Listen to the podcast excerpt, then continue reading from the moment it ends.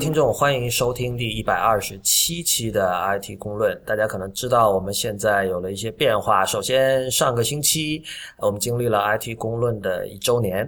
呃，后来我们在这个各个社交管道上也收到很多朋友的祝贺，谢谢你们。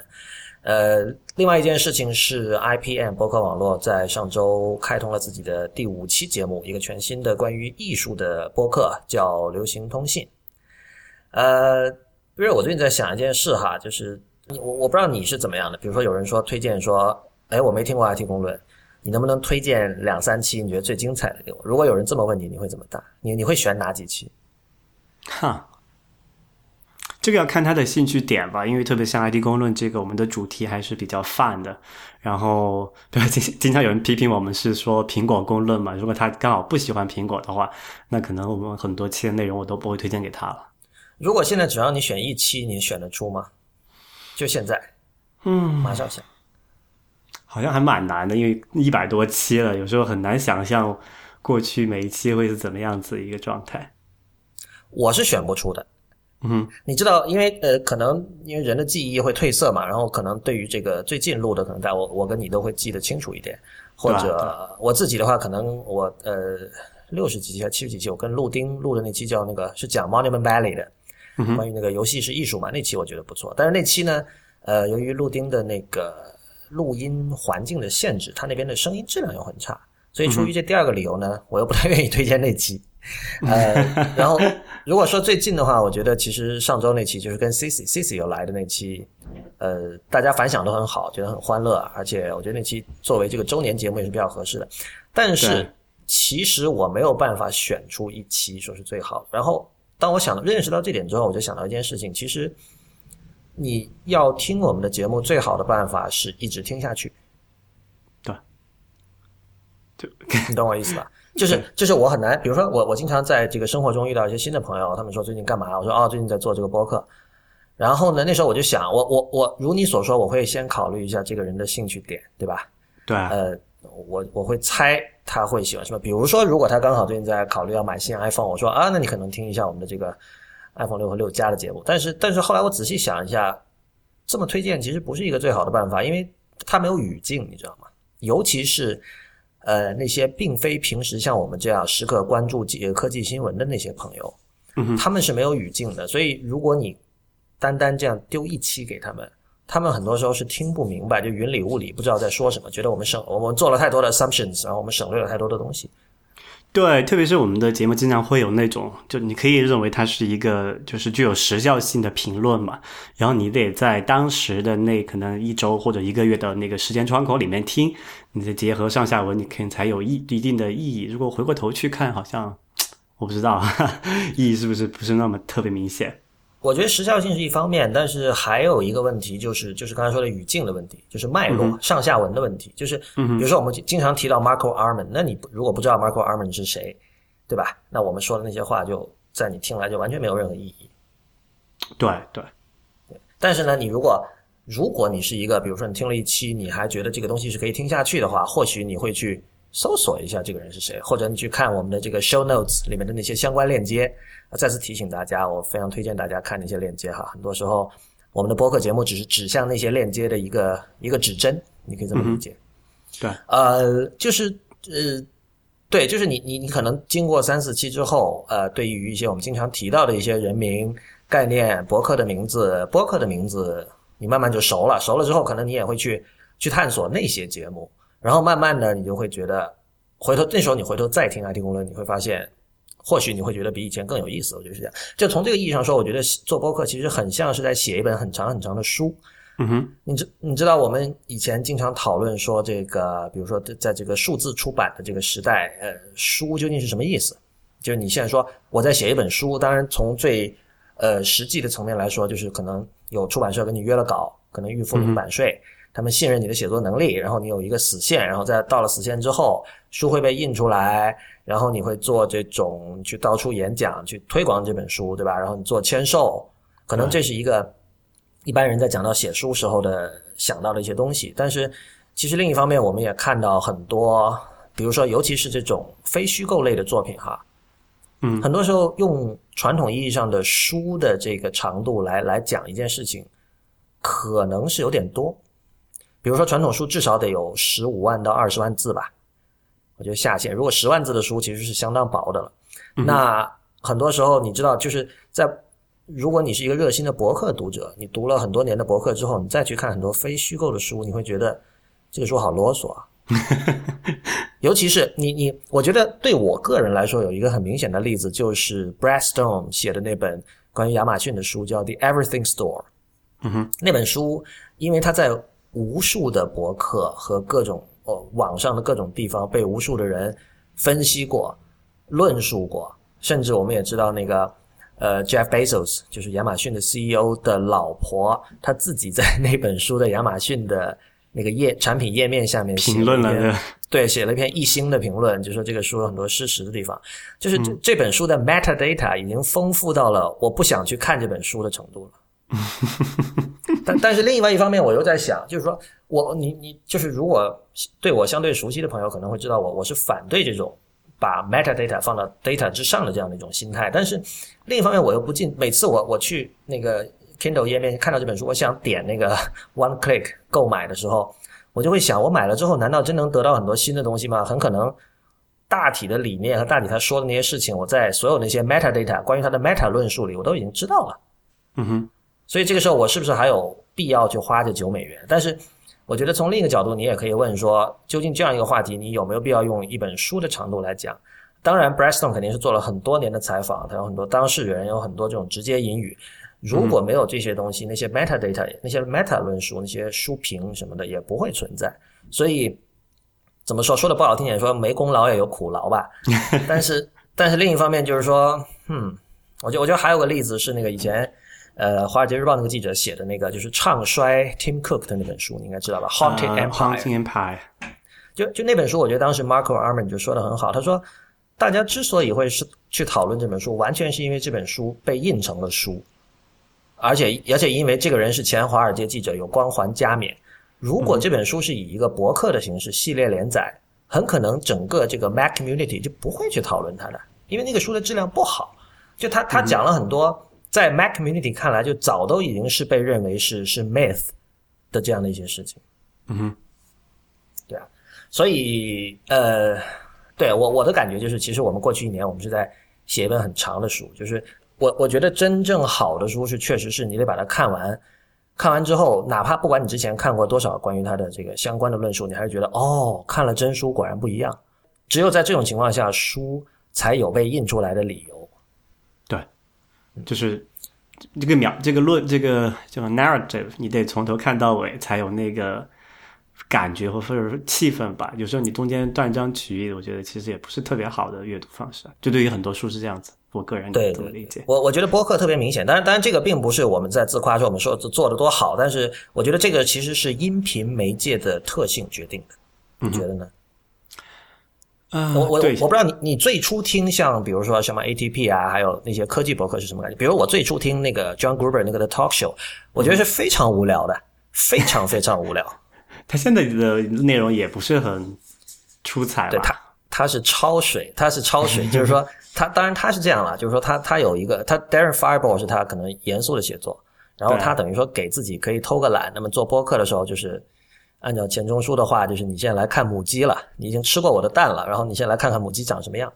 对，而而且他在自己的，就是他现在不是把那个 The Talk Show 搬回自己网站自己做了嘛，然后他自己给那个栏目的一个标题，我觉得很有意思，叫做 The Directory Commentary of the Darren。哦，他他他一直是这么说的，他一直是这么说的。对，就所以，我他对这个的定位，我觉得其实还是蛮清楚的。就是因为本来他自己有一个很大的这个读者群体嘛，然后这个读者群体喜欢看到他写的东西，然后也想知道他在写这东西的之余，或者是背后是怎么想一些，就就是也是你之前一直强调那些湿货嘛，就是还没有成型成文的东西。他比我们湿多了，他完全没有任何干货。我们其实还是经常有一些读者说，哇，这期干货很多。哎，Talk Show，我觉得他昨天那一期。还是前天那一期，呃，是上周那一期讲了一个挺干货的事情，我觉得。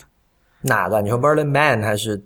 之后那个？应该 John Moss 那期，就 John Moss 这一期，对。啊，那期我还没听。那期不是 Minecraft 嘛？不是 Moss 出了本书嘛？对对对，他中间讲到另外一个事儿，他会在他在讲那个，就是 Moss 问他怎么看，会不会有，比如 iPhone 六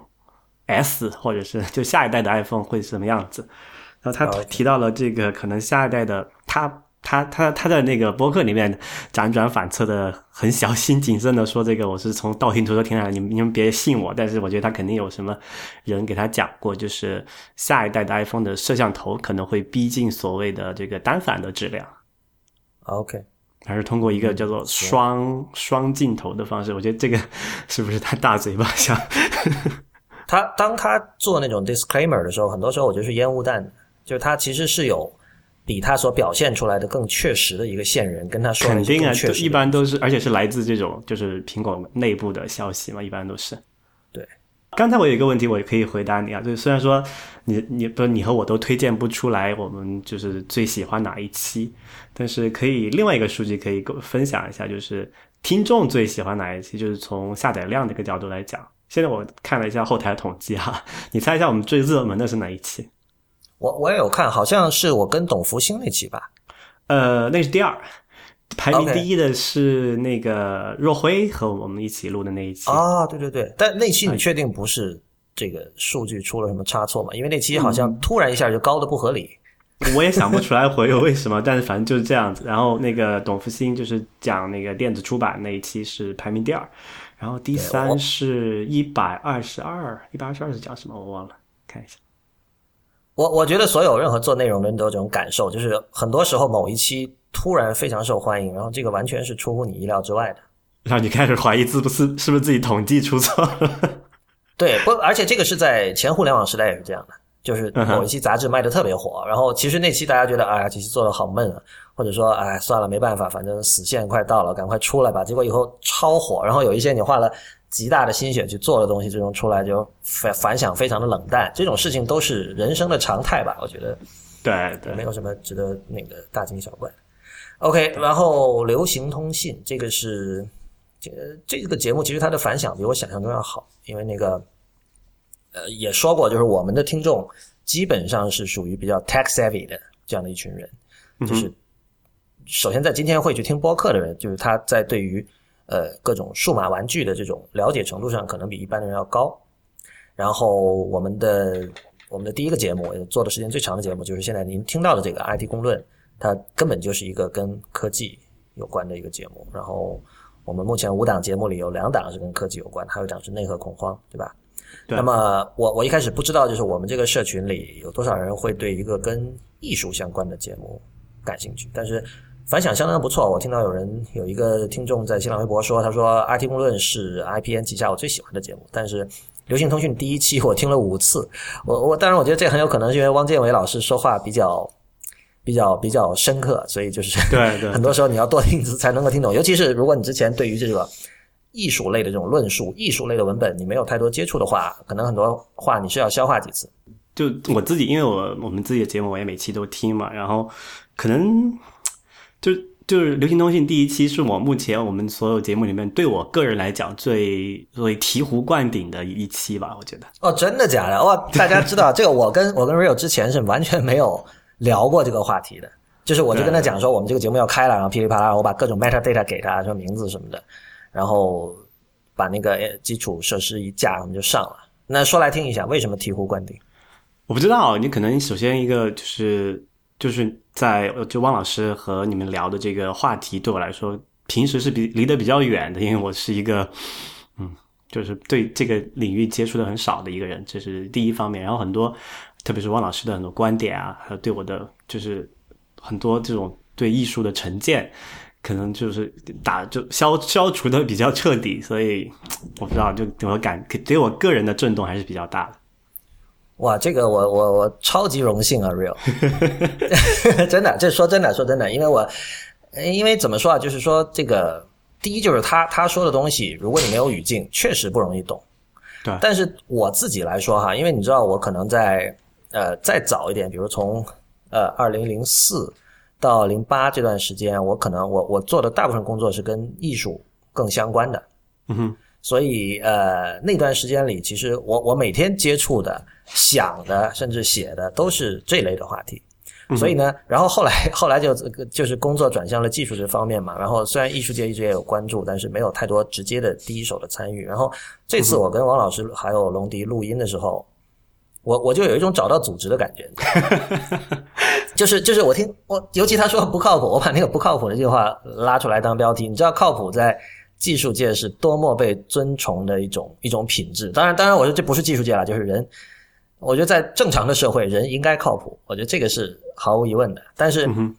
怎么说呢？就是我觉得，就像我之前我在那个知乎专栏写了一篇，就是关于流行通信的一篇小文章。我就说，艺术是给了你很多这个 mind fuck 的机会。嗯就它它让你你的思维可以松动一点，因为你不再被这个现实的很多呃壁垒所限制。这个壁垒，对对，在我们今天的语境来说，其实很大程度上就是用户需求。因为你知道，我我们经常讨论什么 UI 设计、产品设计，所有这些东西其实都包含，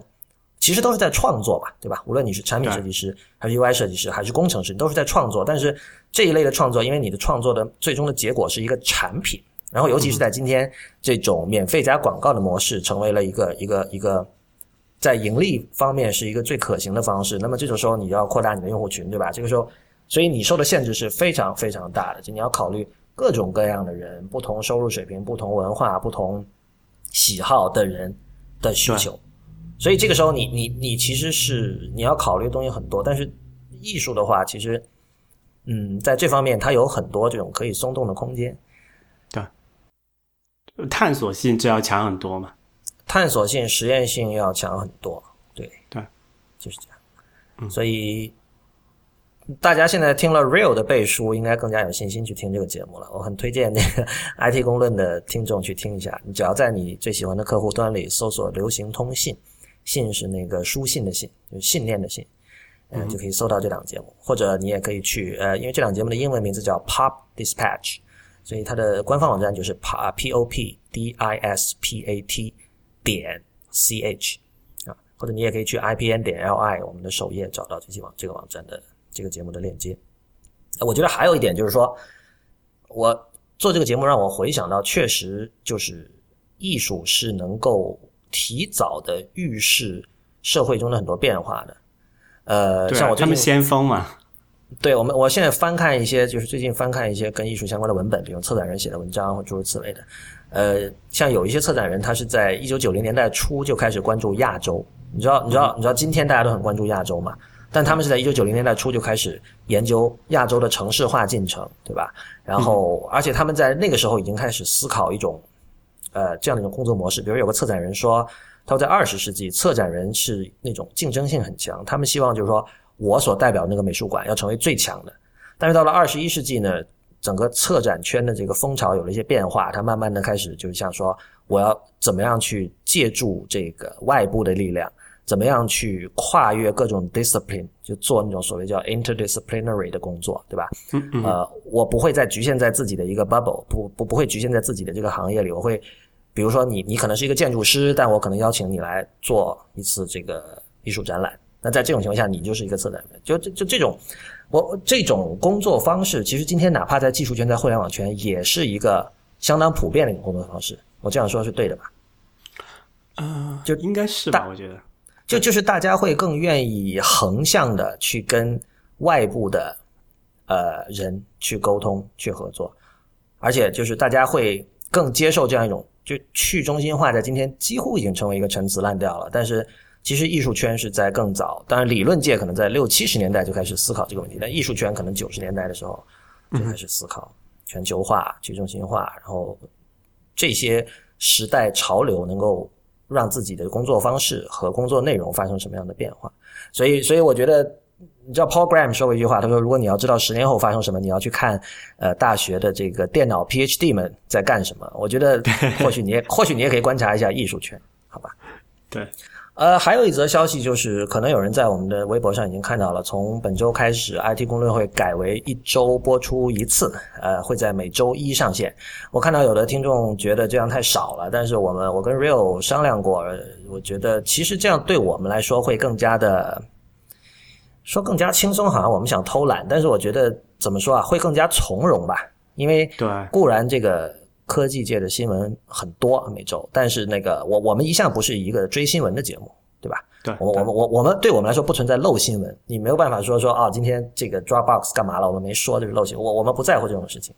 所以我们更希望看到的是，就是一周能够我们把一周的这个新闻整理沉淀下来，然后有时候可能我们某一周就根本就不谈新闻，因为如果你是为了这个这个第一时间了解科技界的动向，有很多很多地方可以去，The Verge 对吧？Tech Meme 这些都可以去，Darren Fireball 都可以看啊，对，所以。逢周一播出，然后 IPN 现在五个节目，他们呃跟大家把时间表报一下，就是周日是内核恐慌，然后内核恐慌是双周，就是隔周的周日上，周一是 IT 公论，周二是太医来了，周三是未知道，然后周四是流行通信。嗯，好，那我们开始今天的这个听众反馈。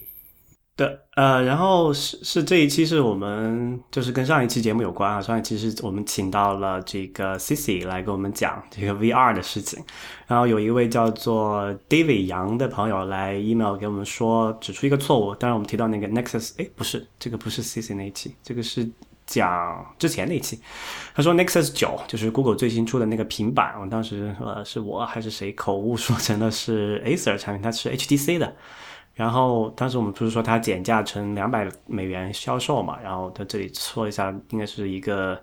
呃，叫做 marketing 的事情，它不是一个常态哈。对，更正一下。然后另外一则新闻是针对这里有两两三则反馈，都是针对我跟那个康尚明学录的那期讲 Apple Pay 的的一些呃跟进。然后有一位叫做 at 我在玩饭。我在玩饭否，来自微博的朋友。他他在新浪微博的名字叫我在玩饭否。对，然后他说这个分享一则消息，我觉得这个消这个消息挺挺有挺挺有呃战略意义哈，就说最近的消新闻是说人民币清算业务不再只局限于银联一家，以后包括支付宝、Visa 还有 Mastercard 都可以合法的做人民币清算。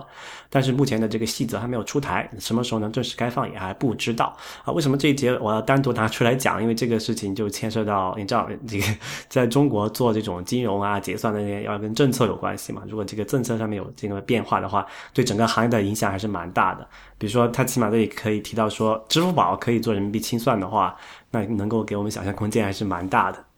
呃，能具体一点吗？什么想象空间？你想象出什么了？那比如说之前那个呃，央行不是叫停了那个支付宝和微信的线下支付嘛？那个扫码支付，嗯，就是因为这样一些，他们当时说的是安全原因，但是你想想后面还会有一些这么政策原因啊，因为银联跟跟这个银监会还有这些乱七八糟还有一些扯说不清的关系。但如果他有这个新的政策出来说，把这个事情从法律上。啊，呃，界定清楚，说不再不再是银联一家可以做，那么那支付宝以后做线下支付，那也完全是可以的。那如果 Apple Pay 以后进中国的话，它也可以不必只跟银联一家合作嘛？就比如说它线上服务可以跟支付宝合作，这样。嗯，说起 Apple Pay，我我插一句吧，我觉得反正最近几次在美国这个 Apple Pay 的使用体验真的非常非常糟糕，就是我可能目前为止一共用过。不到三十次的 Apple Pay，其中已经有一半是失败的了。也就是说，现在我 现现在我想用 Apple Pay 的时候，我掏出那个手机的时候啊，我很多时候我是要同时把我的卡掏出来，就是一旦手机失败，我赶快刷卡，省得让后面排队的人等很久。这个这个真是极度囧的一种状况，就是我已经完全没有信心说这次支付可以成功了。哼，所以你觉得这这是一个商户的故意不支持呢，还是？不知道啊，因为这后面是黑箱啊。就是我们当然你，上次你跟康尚明学的那期节目我也有听，然后我也知道美国有几家零售商，他们要做一个叫 Currency 的东西，然后对，是吧？就他们他们希望要这个用户的。呃，数据用户的个人信息，对吧？他们而 Apple Pay 他们是拿不到用户的信息，所以他们不希望用用大家用 Apple Pay。然后，但我前两天看到好像还是说 Apple Pay 出来之后，很多商家那种电子支付的这个使用率增高了百分之五十什么的。但是我个人的体验，我不知道这又是我的人品问题还是怎么样。就是比如说有一次在麦当劳，呃，支付的时候，他那个机器上提醒我说要把手机更加靠近那个 NFC 的那个接收的那个那个东西。我我到后面手机已经碰到那个东西了。你知道这个本来叫 非接触式，但现在我已经变成接，我已经接触了，还是付不了。就是试了四五次，最后我拿出那个卡一刷，什么都不用做，马上搞定，超级尴尬。就是就完全就是你知道吧？就是让人觉得自己很很二，就是你为什么非要去试这种新玩意儿，是吧？明明旧的东西是可以用的，我当时有这样一种感觉。呃，这这有可能是，比如说某家银行跟苹果那边有什么争执或者什么，这都是这都只能纯猜，因为没有任何内部消息。我相信有内部消息的人可能也不敢说什么的。但是总体来说，你知道，大部分人根本不会去考虑这种事情。那他如果试多几次失败了，就他就不用了。我觉得如果这个。情况继续的话，对于 Apple Pay 真的不是什么好现象。那这只能再观察一下了，因为我记得早期就是那个 NFC 非接触支付卡的那种信用卡出来的时候，我。最开始用的时候也是大概有一半的概率会失败，然后现在我去试的话就基本上都还好了。就中间，因为毕竟这是一个涉及到这么多方利益，然后这么这么多系统，很很多还是所谓的那种 legacy system。对，中间我知道，像像像你我这种人肯定会坚持下去的。就就是我我我我们对我们知道这一点，然后就是说，包括你像 Touch ID 一开始也是很不稳定的嘛，后来这个 iOS 升级了几次，好像说好了一点。对，OK，那个我的玩我在玩饭否这位朋友似乎还有另外一条反馈。对，然后他是说，也是根据这个支付有关的哈，就是说，他说国内最大的问题是这个芯片卡，就是所谓的 EMV 卡。呃，起不晚，导致目前目前的这个存量的磁条卡太多，收银员的习惯改不过来。这点其实跟国内的情况很像，呃，跟那个美国的情况很像啊。因为美国也是要在明年吧，明年十月份开始要全面转向芯片卡，但是磁条卡在美国确实太普遍了，而且大家很习惯这个过程，然后刷卡签单，然后走人，对吧？然后你可以顺便因为因为磁条卡并没有任何问题，就并不是说你除非你的卡很旧了，不然磁条卡其实是一个用户体验很不错的一个东西。嗯，对，就是它起码这这体验很不错，但是建立在熟悉的基础上，大家觉得啊，我知道这个流流程怎么走，然后知道怎么做。但是我觉得起码在支付速度上，它还是比较啰嗦的哈。Anyway，然后他说这个呃，现在国内银联的态度就说，那我们干脆就一步到位，直接支持这个闪付，就是这个无线支付，呃，非接触式支付嘛。然后现在说银联为了推广闪付，也是费了大很大的功夫。然后他说在南京地铁里面支持闪付的这个自动售货机，就买饮料好像是五折。啊，这个还不错，我觉得这个是大家还是挺 挺在乎这件事情的。这个我觉得，特别是在这种呃人口密集的地方，对这个特别有用，因为它对这种小额支付，它可以大大提高这个交易的速度嘛，然后大家不用排那么久的队，我觉得也是挺好的一件事情的。嗯。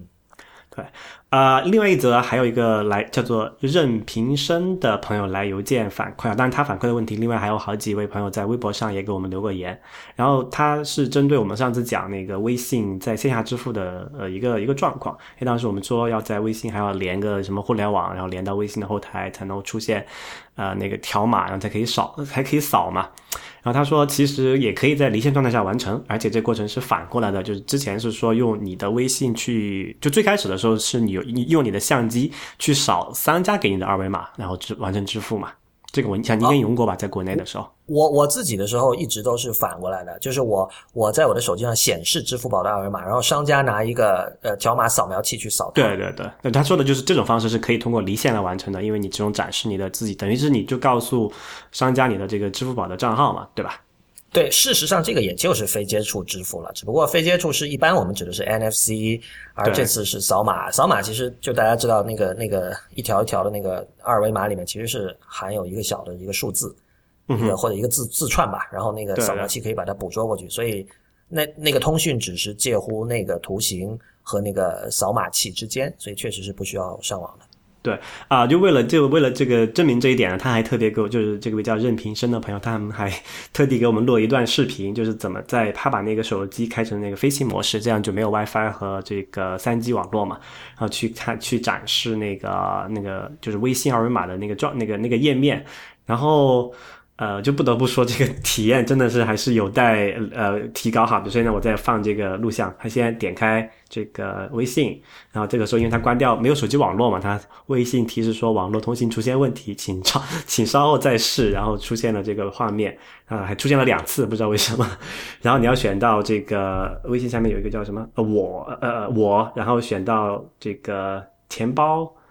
然后再显示这个这个什么刷卡。才才会出现那个条码，你可以按中间还，他还没有他还没有展示那个解锁那个过程啊，其实还是蛮坑爹的。然后他说，呃，不过他说这个就就是我们讲到在上一期那个跟康康尚明学讲的时候，就说这个流程过于繁琐，然后它比较费时间嘛，然后在超市这样排队结账的话，可能会比较浪费。他说啊，有一个变通的办法，就是你在因为你要排队嘛，你在排队的时候还没排到你之前，你先完成这个过程，然后把这个条码准备好，然后等到排到你的时候，你就可以直接扫，或者是你等收银员在扫扫你的那些啊买的东西的条码的时候，你直接把这个准备好。所以流程上可以这里有一个重叠压缩一下。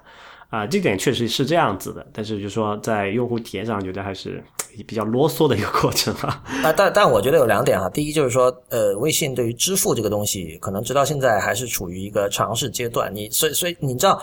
你可以说很多微信的不是，但是他们在对于呃把什么功能放在什么地方会让用户感觉到最方便，我觉得这件事情上他们不会弄错的。嗯哼，他们很有经验，所以他们之所以把支付藏的那么的深。我觉得其实是一种暗示，就这个东西还没有说我要全面的大举进攻、全面铺开，我是这么理解的。就是他们如果想把支付做得更简单，他们一定是可以做到的。而且你知道，这就微信是这个支这个行动力很强的团队，他们一定可以做到。然后第二点是说，你刚才提到用户体验不好，说可能大家为了这个使得这个扫码的过程更流畅，要提前把这东西准备好哈。的确是，但是呢，你知道吗？比如说你坐地铁的时候。有很多人，他就是不会提前一点把地铁卡拿出来，是到了那个炸鸡 门口才才去找包的，对，拼命的翻包，然后后面人就很烦，你知道吧？就是这这这个时候，我就是我我很 执迷的一个一个概念，就是说人和工具的关系，就是我觉得人得付出更多的努力吧，就不管工具是什么，就是人人都得去。想办法，就人也得去适应工具。虽然一般来说，就是你你如果是站在产品经理的角度，你说当然应该是工具去适应人，但是我觉得人去适应一下工具，其实很多时候没什么不好的。这个这个其实跟你们上次聊的昨天上线那期内核恐慌有点关系啊。不过我们先把 follow up 做完吧。OK，啊，然后最后一个反馈是来自于一个叫饶阳还是杨饶，他给我们来邮件说，这个就是上次我们跟 CC 讲到那个有那个。三星不是出了一个叫 VR 的什么什么，呃，呃，叫三三星 Gear VR。对，然后他说，呃，当时我们也提到 Google 那个叫做 Carbo 那个自己将那个手机装到一个盒子里面，然后做成一个呃很廉价山寨的这么一个设备，但是那个还是要几十美元嘛，我记得。然后他给了我们一个方案，就是你可以自己在国内山淘宝应该有卖吧，或者说你自己可以山寨一个这么一个盒子。然后说整个，这当时我不知道哈，我不知道原来这个是这么玩的，就是你把那个盒子，然后把手机放到里面去。我当时想，那个三星那个可能还是一个单独的眼镜，可能是不是只是廉价一点。后来我没有那个 C C 上次有说啊，你得放手机，而且必须得放 Galaxy Note。对对对，然后。但是它它是要一个，它是要要挑设备的嘛，它必须要那个 Gal 呃叫什么 Galaxy 的手机才可以，对吧？然后他说，你如果用这种 Cardboard 这种山寨的方式来实现的话，就可以可以做。然后他给我们推荐了一些那种牌子，都可以，呃，到时候可以把链接放出来，大家去找一下。嗯，啊，就这个我觉得还是蛮蛮蛮好玩的一件事情，可以自己动手提前体验一下。对，这个就是再次让我想到，就上次其实说过这个话哈，就是现在的这个 VR 虚拟现实界，就真的很像八十七十年代末八十年代初的个人电脑，就有各种各样的 kit，各种各种各样的套件，然后你买回来你可以自己组装，然后很多东西还还没有业界标准是吧？大家都因为你其实说这个所谓的 VR 眼镜啊，它确实就是一个盒子，然后里面装镜片，简单来讲可以这么说，对吧？对对对，就就像最早的照相机一样，就是其实你今天也可以用。几块硬纸板，然后里面加几个这个镜片，然后组成一个就是能用但是很原始的照相机。但是你知道，现在这个工业生产出来的照相机跟那个就完全不可同日而语了。所以，你可以想象二十年后的 VR 眼镜和今天这个是什么阶段。所以，今天的 VR 眼镜肯定不是一个消费者可以直接上手就玩的东西。但是，你去参与，如果你愿意去参与这个进程的话，二十年以后你就可以倚老卖老了。就说这个，对啊，哥哥在二零一四年就开始玩 VR，对，而且他说，就说之前我们那个讲那个 Galaxy Gear VR 只能用于呃三星的手机嘛，那他说也有国外厂商在做这种对 iOS 设备做的，他比如支持 Mini 或者是 iPhone 六，然后你叼在眼睛上嘛，我不知道这个会怎么用，叫做 Air VR 吧。啊，应该到时候出了，大家可以去买来体验一下。我觉得这个还是蛮好玩的一件事情。不，这个是我想到另外一个事情，就是啊，那个 iPhone 六加的分辨率不是要高，就接近是四百 PPI 吧，对吧？是超过四百了。超过四百，OK，就这个时候就还蛮有用的，因为你知道拿离的眼睛那么近的情况下，哪怕你现在比如说五 S 的那种，如果你近那么近的就就不到一厘米吧，我估计，然后应该还是有颗粒感的。如果这个这个时候，哇，那你眼睛很好，我只能说你眼睛很好，不不，就看不出来一一厘米的情况下吧，就基本上贴着你眼镜，呃，比眼镜多一点吧。我我以前是尝试过想看出来，好像还是看不出来。对啊，就如果是换成六加这种更高分辨的屏幕，我觉得对这个做 VR 的，就是真实感应该还是蛮不错的。嗯，对的。OK，呃，回头说刚才提到那个，就是你你跟吴涛录的第四期内核恐慌，我觉得那期节目非常精彩。那期和键盘是，就就是你们俩都发挥的超好，那是那是非常适合，就你们俩都超级放松，然后。Chemistry 也很好的一期，然后第四期如果大家没听的话，是讲这个编辑器的，呃，就主要是讲 Vim 和 Emacs，然后旁及了很多其他的，包括 IDE 啊什么的。我当时一边剪，我一边在听嘛，然后你们两个都在抱怨说 Emacs 的那个快捷键对这个手的要求太高，说比如说你们说那个退出时候要 Control X 然后 C 嘛，你说这个小拇指会很累，我当时听着我就觉得我靠，这弱爆了呀！我们不弹钢琴的，对 不？然后我我就在想，就是说，因为因为钢琴的训练，它是会放松，是里面很重要的一环。就你你小时候如果学钢琴，钢琴老师会不停，你你会不由自主的很容易就紧张，这有点像，我觉得应该有点像你打字的时候，比如你全程贯注全程贯注编程的时候，你会不会耸肩膀？这个。如果全神贯注，我肯定就注意不到自己耸肩膀了。你下次让你你太太或者谁观察一下，就是我觉得这更肯定的，就是你全神贯注做一件事情的时候，你的肌肉有可能会紧张，就除非你受过训练。所以，呃，钢琴的初学者也是这样，所以老老师会不停的提醒你要放松，要放松，因为而要放松的理由就是，不然你没有可能把一首三十分钟的曲子弹下来，你的手早就早就累崩了那个时候。所以。所以我在听到你们两个程序员在抱怨说 用小拇指摁 Control 可以让手受不了，我觉得这个，嗯，我就觉得 太弱了，是不是？不是怎么说啊？就是你你以前我也看过一些，比如玩星际的人，他会用自己的发明的一种很奇怪的这种手势去摁那种 Control 键，因为一般人的小指如果没经过训练，确实比较弱嘛。然后 Control 又刚好在小指那个位置，然后有的人会用大拇指去摁 Control，然后整个手这样翻过来，用食指或者中指去摁二啊、三啊这些的。对对对对，然后那天呃，太医来了的主播初阳也在跟我讲，他说他觉得那个 Mac 上面的那个截屏键，他觉得摁起来很不舒服，就是呃 Shift Shift 加 Command 加四或者三。对。然后他呃我我就然后我就录了一个视频给他，我说你看我的手完全没有任何不舒服。然后他又录了一个给我，就是发现他的手确实要整个要拱起来很高才能按得到。所以我想到的就是说，还是刚才那个问题，就是我觉得人的身体是很 flexible 的，就是你如果愿意去锻炼它。它其实可以做到很多看起来很变态的事情。我觉得可能瑜伽是一种比较极端的例子了，但是在日常生活中没有那么极端的例子里，就是比如说像我一个受过钢琴训练的人，在这个组合键上可能相对就会轻松一点。对啊，我觉得这个钢琴的训练，我觉得对这个其实特别挺好。特别是那天你我看了那个很多这种很很诡异的指法的一个视频，我觉得哇，这个真的是确实太牛，不可想象。对我，我就是如果有人想知道的话，我给 Real 看的，因为因为他是说小指的问题嘛，我给他看的是那个肖邦的练习曲作品十第二号。因为如果有人知道的话，可能知道他的右手是，呃，要把右手的中指从上面跨越四指往右去摁下一个键，然后四指要跨越五指这样，而且而且它的速度是非常快的。然后与此同时，呃，右手的食指和大拇指还要再弹别的东西，所以这使得你的这个手的跨度要非常的大，所以这个。如果你的柔韧性不好的话，你会非常的紧张，你没有办法，呃，很轻巧灵活的把那么快的半音阶弹出来。所以，但但是那种曲子，因为那种曲子在今天其实音乐学院的学生，只要你好好练习，你只要是中等水平，你你你练到十几岁是可以弹出来的，就是就是可以通过训练做到的一件事情。哎，我有一个事情我不太清楚啊，就是，呃。怎么讲？就一段一一首完整的钢琴曲子的时候，你要击键多少次？这个数字有有统计吗？不知道哎。对，我就很好奇，就跟跟写程序之间的那个击键次数有可比性吗？还是怎么样？嗯，我很好奇这个数字。我我觉得数字的话肯定是恒定的了，因为音符是恒定的，对吧？对啊，但是就是在数量级上有有很大差别嘛？我觉得首先钢琴键比键盘要重得多吧。啊，就更费力，对，对，然后，然后就是它的用力的方法也很有讲究，比如说很多时候你要用后背发力，然后怎么把那个力传导到通过手臂传导到指尖。很多时候你是要，比如说整个手悬在有一种悬在空中，手腕超级放松，然后你的手指是像浮在水面一样在地面上走，所以这这里面就很很复杂，不可一概而论吧。所以就是一个就是职业的钢琴家，他可以弹一整天的琴吗？他可以啊，因为比如说练琴时间每个人的习惯不一样，比如像像 Glenn Gould 他就说，呃，一天不应该超过呃，他他一天好像就三个小时。然后那个像二十世纪初有一个很伟大的钢琴家、同学教育家叫 Joseph Levine，俄国的，他他说一天四个小时是最好的，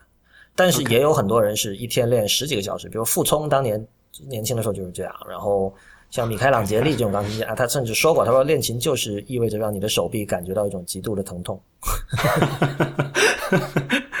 明白。OK。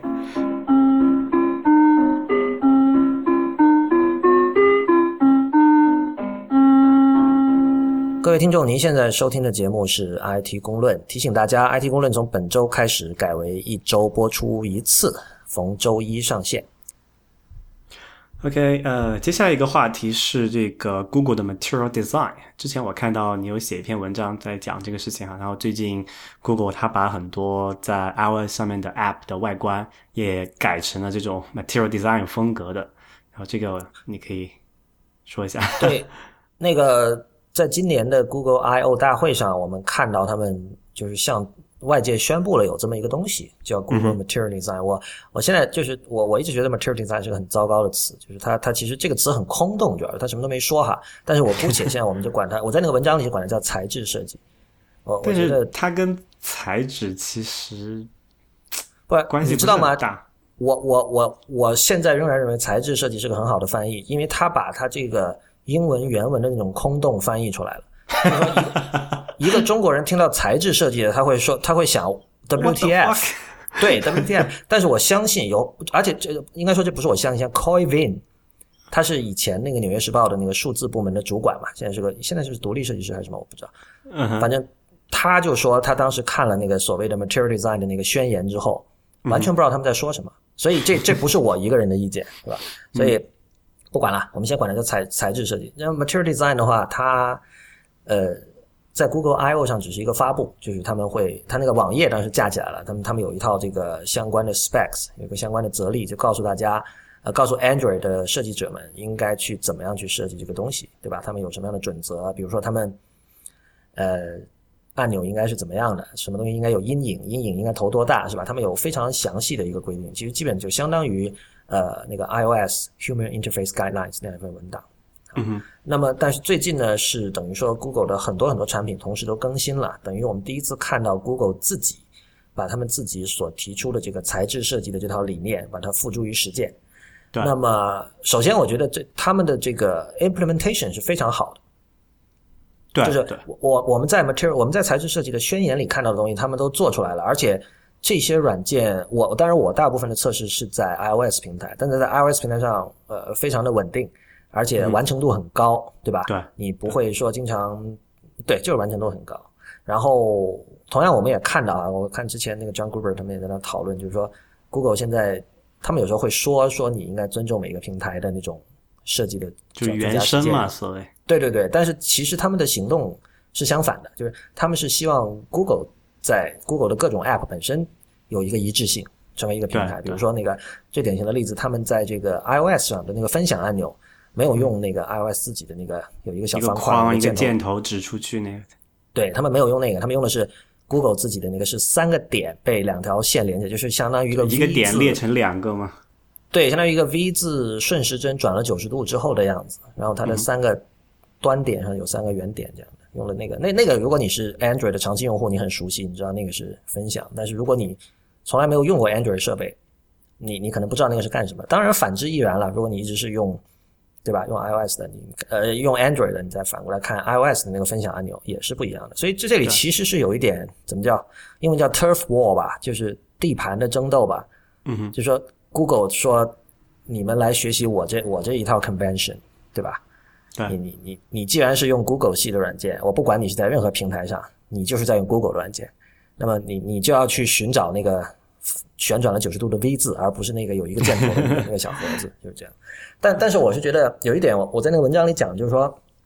很奇特啊，就 Google 一直在技术上是那么激进的一个公司，呃，但是它在审美取向上，在这次设计上，它采取了非常保守的策略，因为在 Google I/O 发布的时候，他们就反复讲说，我们向纸张和墨水学习了很多东西。然后这次他又在讲说，我们从平面，因为后来那个 Wired 做了一个采访嘛，他们的那个设计主管就说，我们从平面设计里吸取了很多宝贵的经验，然后把它用到这个交互上。嗯，呃，就是这个这这这这件事情本身没有好和坏，因为就是我我我一直讲旧媒体有很多东西是可以新媒体的人是可以学的，但是最终看起来呢，我觉得。我不知道，就我觉得其实，比如说举一个很很简单的例子，在在 iPhone 上，我很多时候是没有办法从那个左边缘用手呃往右这样 swipe，然后返回上一屏的，你知道吧？啊，为哎为什么不可以呢？就就在 Google 的一些软件里。哦，OK，对他没有，就是说他对他他他连这一条就是已经是非常通行的一个设计原则，他都去忽视了。呃，但问题是，他又没有全部忽视，就是如果你的所有的软件都不能这样，那没问题，但他有的可以，有的不可以。就这一点就让人对对这一点让人比较困惑，而且你你知道，就是说，如果你了解 Google 的话，你会觉得它对于设计的 consistency 应该是非常重视的一家公司，因为它是非常呃工程导向的一个公司嘛，对吧？嗯，但是在实做的过程中，它并不是这样子的。哦，是吗？你说在哪怕在他们整个材质设计化之前，你也有这种感觉？对，你不觉得他们在很多这个不同的产品之间的一些设计语言和呃元素，我觉得是差别很大的。但我觉得，但我觉得在材质设计出现之前，他们就没有什么自己的设计语言。呃，也有，你记不记得那个 Plus 出来的时候，整个 Google 的产品是都被 Plus 感染了吗？呃，是有，但是那个那个就是说，那谈不上一套语言嘛。但是他他他还是当时能看得出一些端倪的，就是他是把 Plus 的这些很多设计元素不断去推到像 Search 啊，像这个 Gmail 里面的去去去去，就它的一些很多设计元素，你可以在其他非 Plus 产品里面逐渐能看得到。就是他们肯定是从那个时候开始在做一些，就是整个公司内部的产品的这种视觉元素的这种一个统一化。当然，肯定那个时候只是一个刚起步，还还有很多不完。像地方，但现在后来，这个材质就是 material design 出来之后，等于是把这个东西所谓的就是规范化了嘛，就文档化。对你，你对，如果按你这个说法，你可以说材质设计其实是始于当时的那个 Google Plus 出来之后，它那个时候可能它从细节入手是吧？比如说有有这么一种尝试的，起码。对，我觉得还有一点就是说，嗯，在哲学上，你知道那个他们的设计主管在接受采访的时候也经常说，呃，我们希望。这样的一套 UI 语言，因为因为他讲了，就是说现现在你在学校里你要去学平面设计，它有很长很长的历史，有很多最佳实践，就就是你如果什么都不懂，老师是完全可以告诉你怎样做是最好的。但是交互设计和 UI 设计不是这样，对吧？很多时候老师也不知道怎样做是最好，而且这个这个领域又不断在变化。那么它其实是有 Google Google 的材质设计是有个野心，说以后的交互设计就以这个为圣经，它是有这样一个野心的，但是。我觉得这一点他有点推的太过了，因为你知道，他自己甚至在内部做了很多 mock up，就是比如说他第三方软件如果采用材质设计风格应该是怎么样。这一点其实跟苹果，我我们知道，我们一般都说都说那个苹果是这种 control freak 嘛，但是其实在这一点上，苹果恰恰不是，因为你如果去看那个 iOS Human Interface Guidelines，里面都是非常实际的一些，它它没有大词，也没有说什么宣言性质的东西，但它就说。他他是很平铺直叙的讲说，比如说为什么一个按钮，呃，它的那个那个方块应该是四四十九像素，就最是四十九吧，才七十呃四十四四十四 points 最就不应该比四十四个 points 更小。他他就给你解释，而且他他那个文章你可以看到，他基本上是他没有一个叙述在哪儿，他是没有头尾这种概念的，就是一个个章节，比如说啊这里是 UI，这里是 typography，这里是什么配色，这里交互什么，他就一个个讲，然后他也并没有说。呃，就是 Human Interface Guidelines 在 iOS 世界里是一种建议，嗯，但是它并不是法律，它甚至都不是法规，你知道吧？它它出现的理由其实跟当年 Mac 上的 Human Interface Guidelines 出现的理由是一样的，因为那个时候刚有图形界面，然后二零零七年的时候刚有这种全屏的触屏手机，你如果没有这样一套文本的话，一般的设计师会傻掉了。对吧？他对不知道从哪里开始入手嘛。对，那么呃，Google 的材质设计相反，就是说，当然这个时代也不一样，这个时候大家多多少少对于一个呃这个利用这个 Touch Interface 的一个软件应该怎么设计，大家不同的设计师会有自己不同的想象，但是 Google 是希望把这个东西给统一起来。嗯哼，所以他自己做了很多第三方的 mockup，比如说，如果 Pinterest 按照材质设计会是来做，会是怎么样？会是怎么样？怎么样？但是首先哈，这个这显然是不可能发生的。你你你，对吧？我相信你也不会觉得说第三方都会采用那个材质设计的那样一套风格去做。嗯，但如果它真正发生了，其实也不是一件好事，那就很无聊嘛。这个世界其实 iOS 的这个 app 大家一直觉得好，除了它这个量上的多以外。还有就是它，它还还有质量比较好以外，就它很丰富。对，你知道会会有像 Clear 这种完全忽视 Human Interface Guidelines 的这种这种 App。还有你是说像什么推宝那些，就完全跟 iOS 也长得不一样啊？整个整个设计的元元素和那种使用的 UI 的理念都不一样。但但你知道吗？推宝很有意思，它旧版那个推宝就是很金属质感的那个推宝二。它它虽然它在材质上是很有自己的一套，但是其实它在交互上，它就是一个 tab 嘛，下面，OK，对吧？它它在这个我觉得整个这个信息架构上，并没有说太走的太激进，OK，呃，而且随着时间的推移，等到 iOS 七出现之后啊，其实 tab box 更加软化了。你可以看到，呃，Tweetbot 三和 Tweetbot 二比，它是更愿意去往 iOS 七所主张的那套美学去靠的。但他那个那个设计师叫什么来着？这 Jardine，Mark Jardine，他是一个很，他手腕很高明，就是他又保持了自己的那种美学风格，但是又尽可能的，就他在这个 iOS 七所倡导的那种东西和他自己的美学之间取得了一个很好的平衡。我觉得这这是显示出他的这个技巧的高超的地方。但是从理念上，我觉得，我觉得 Clear 比他显然更极端嘛，Clear 对吧？对，对啊。呃，但总体来讲，你个人对，哦，我就先不说在安卓平台上怎么样，因为我也没有经常用，然后 我们也不经常批评对安卓呃理解不够哈。那起码在你的日常接触中，你在 iOS 上用到 Google Material Design 的时候，你的这个整体的好恶，你是怎么样的一个态度？那首先，我不觉得我们对安卓理解不够，就是我我我就我我们是这样的，我我觉得肯定我们对安卓的接触是不够，但是我们我不会什么都讲，我只挑我确信。我理解了的东西讲，如果有人觉得理哪个哪句话理解的不够或者是不对，你可以说。但是如果你光说我们对，呃，固然我们讲苹果比讲 Android 讲的要多，但是你，我觉得你光是说呃 IT 公论不懂 Android 这句话跟什么都没说是一样的。对你，你可能爽到了，但是这个对于这种推进这个或者说帮助我们进步或者说推进这个对话都是没有帮助的。然后我自己的话，我在 Nexus Seven 上有用过，比如说它的那个就是 Android 版的 Gmail 有更新嘛。然后我在呃 iOS 上我用过这个新的 Google Maps，当然，然后这个还有什么？还有那个就叫 Inbox 我有用，对 Inbox 我有用，Inbox 我们上次讨论过嘛？对。然后还有那个有一个 App 就叫 Google，就是它里面包括对 Google 的那个那个就就它以前是个大合集，但是现在我觉得基本上它是 Google Now 在 iOS 落地的一个一个一个载体吧。对对对，就是我我我还是觉得，我觉得。Material Design 画了的 Google 绝对比以前的 Google 设计要好的太多太多了，因为它有，因为它有一个明确的理念，而且它执行的非常的完善，完成度非常的高。我刚才提出的批评其实是那都是更加 high high level 的批评吧，就是理念上的或者什么上，但是嗯，反正肯定比以前是好，就是我我是乐于见到它走出了这一步的。就我记得看到有一个比较常见的批评，就是说至少在 Material Design 在 iOS 上是和其他的呃界面是差别很大的，就不够原生嘛。就可能这里我们的观点应该是一致的，就是我觉得这个没什么不好啊，本来就是那么参差多态才是美嘛。然后对，而且我觉得这个批评是无效的，因为你你同样你可以说很多游戏完全忽视了 Human Guidelines，同样你可以说刚才刚才说到了 Clear，对游戏可能是特殊，但是你刚才说 Clear 对吧？我刚才说到 Clear 是这样。所以，呃，你刚才说的 Tabbox 也是这样。所以我觉得，如果有人提出这种批评，它其实背后隐藏的一个意思是，这个材质设计做的不够好。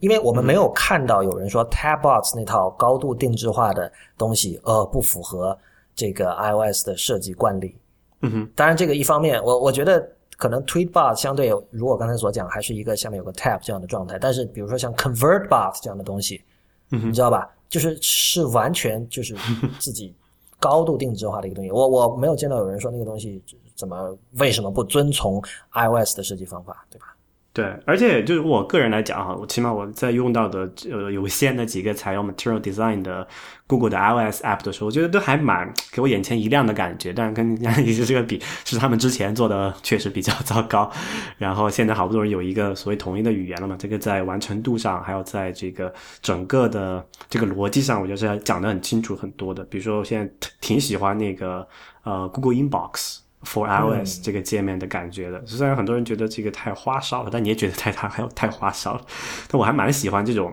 这种风格，而且它非常呃就不一样。那感感觉哎，其他 iOS app 就用了那么多，感觉都千篇一律的哈。突然来个这个，觉得哎挺有意思的，比较新鲜的感觉。我觉得 Google Inbox 的那个 App，它的花哨感主要是在于它对内容、内容信信息架构的这种整理。这这一点在我们上次谈 Inbox 的时候已经谈过了，这里就不不多说。但是它在这个 Chrome 上面，就是在它这个软件的这个框容器上面，呃，我觉得怎么都算不上花哨。如果它那种低饱和度的颜色也能算花哨的话呢，iOS 七和八那种颜色，那种图标颜色算什么？两瞎眼。对啊，对，对，呃呃，还有一个就是，我觉得其实。呃，Google 采用在它现在的做法，就是说在所有平台上采都采用统一的视觉风格嘛。其实我觉得对它这个企业的战略来讲，是是也蛮好的。就我还当然我不知道，我不知道你还记不记得那个 Ben Thompson 以前那篇文章啊？就是 Google 它毕竟是一个所谓的 platform company 嘛，就是它是一个平台嘛。那作为平台，你就是要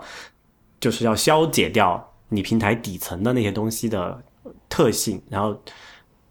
就把它们变成一个可以替代的底层而已。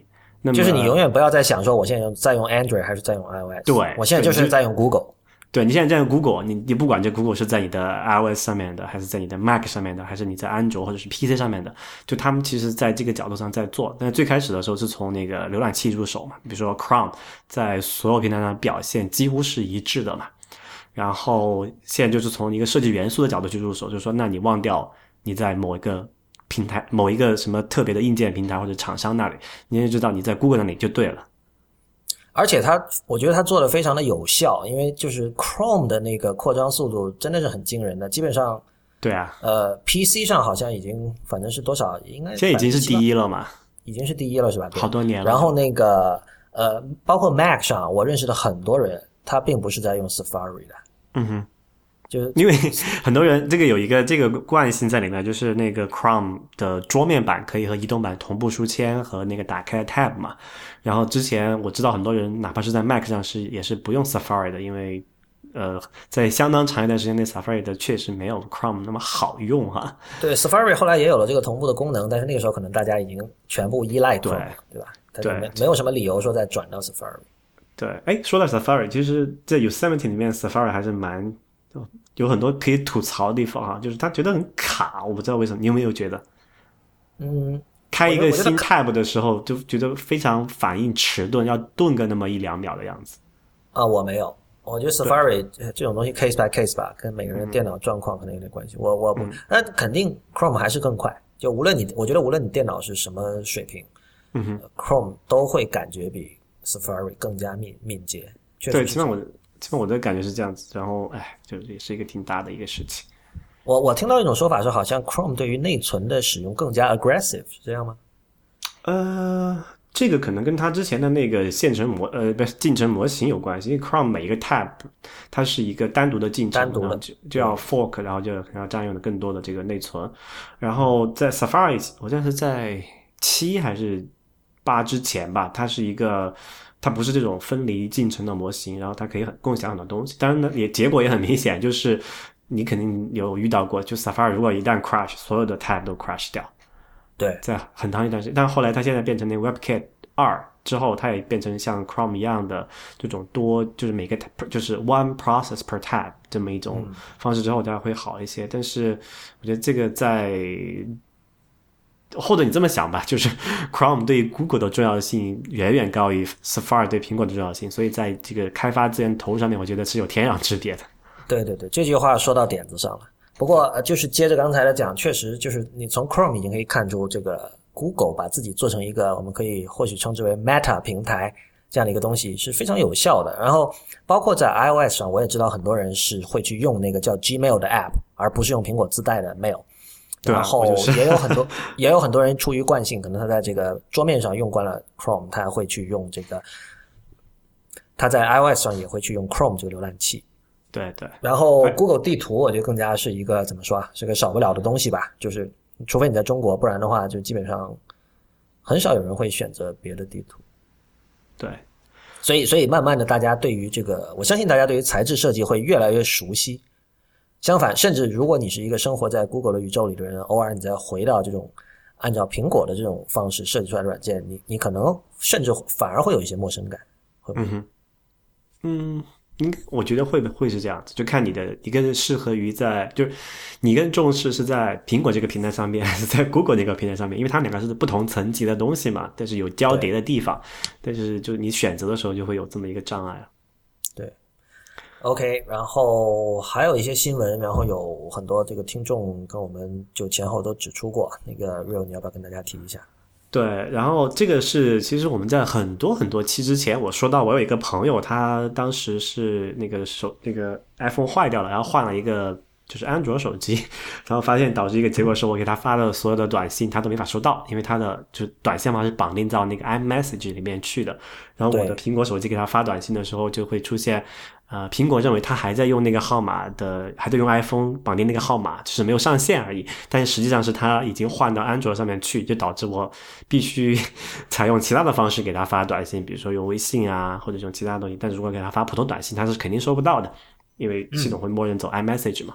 然后现在终于苹果为了解决这个问题哈，出了一个叫做 iMessage，叫做 deregister iMessage，就是。取消注册 iMessage 的这么一个网页版的工具，你可以去到这个网页上，然后输入你的手机号码，然后他会给你发一条短信过来，然后你在那里输入那个短信的确认码，就可以把你的手机号码从 iMessage 系统里面解绑出来。这样的话，别人给你发就发到你那个手机号码的短信，就会变成普通短信，而不是默认走 iMessage 这个条这条东西发嘛。嗯，它这个工具的网址还挺挺搞的，叫 self solve 自我解决，self solve 点 apple 点 com 斜杠 deregister 呃 dash iMessage。我们同样会把这个链接贴到我们这期节目的相关的网站上。对，但是有个比较好玩的地方，就是它似乎对这个国家还有限制吧？反正要你要选，那我不知道是不是支持所有的国家，但是这个列表还是挺长的，大家可以关注一下。中国是支持的。啊，所以肯定是没有问题，呃，但是就是你要想一下，为什么就 iMessage 出来已经多少年了？iMessage 是 iOS 六搭载的吧？嗯，五五是有的，五是有的，那已经隔了三代系统了，那现在才出这么一个系统。当时那个 John Gruber 说了一句话，他我觉得还蛮，我觉得还蛮认同的，就是苹果的人肯定在就是设计 iMessage 的时候，从来没有想到过会有人从 iPhone 切到 Android。我觉得还蛮蛮蛮蛮符合这个想象的，就是你从苹果的产品经理的角度来来想，就我为什么你会要再切走？应该就从数据上来看，也不是这种状况嘛，因为确实它的留存率比较高。但是，就如果你不幸遇到这种状况，然后呃一直解决不了的话，就是一个挺好的呃契机，可以解决你的历史遗留问题。对，嗯，呃，还有一个问题就是有一个呃。就这最近在网上比较火，然后也有听众专门发信来给我们说，让我们呃，也就是看一下普及一下，就是 iPhone 六加六和六加不是有那个一百二十八 GB 的这个型号嘛？对，啊，然后后来有人说，有人发现说这个就大容量的型号一百一百二十八 GB 的型号啊，甚至六十四 GB 型号。都会采用的叫做 TLC 的这种闪存芯片，就是每个单元格是存储三个比特的这么一个呃呃芯这个 Flash 芯片来做，然后他就让就是说大家担心有这个擦写的问题，但这这里可能要先解释一下什么是 TLC、MLC，然后又又进入内核恐慌的领域。对，但大概意思就是说，呃，你用那个就 U 盘那种叫做所谓闪存芯片嘛，它每一个单元格是最开始的时候只能存储一个比特，就是开和关这两种状态嘛。但这样的话就导致成本比较高，因为如果你要提高容量的话，你就只能呃，做多这个单元格，但单元格的这个数量和和成本是成这个正相关的嘛。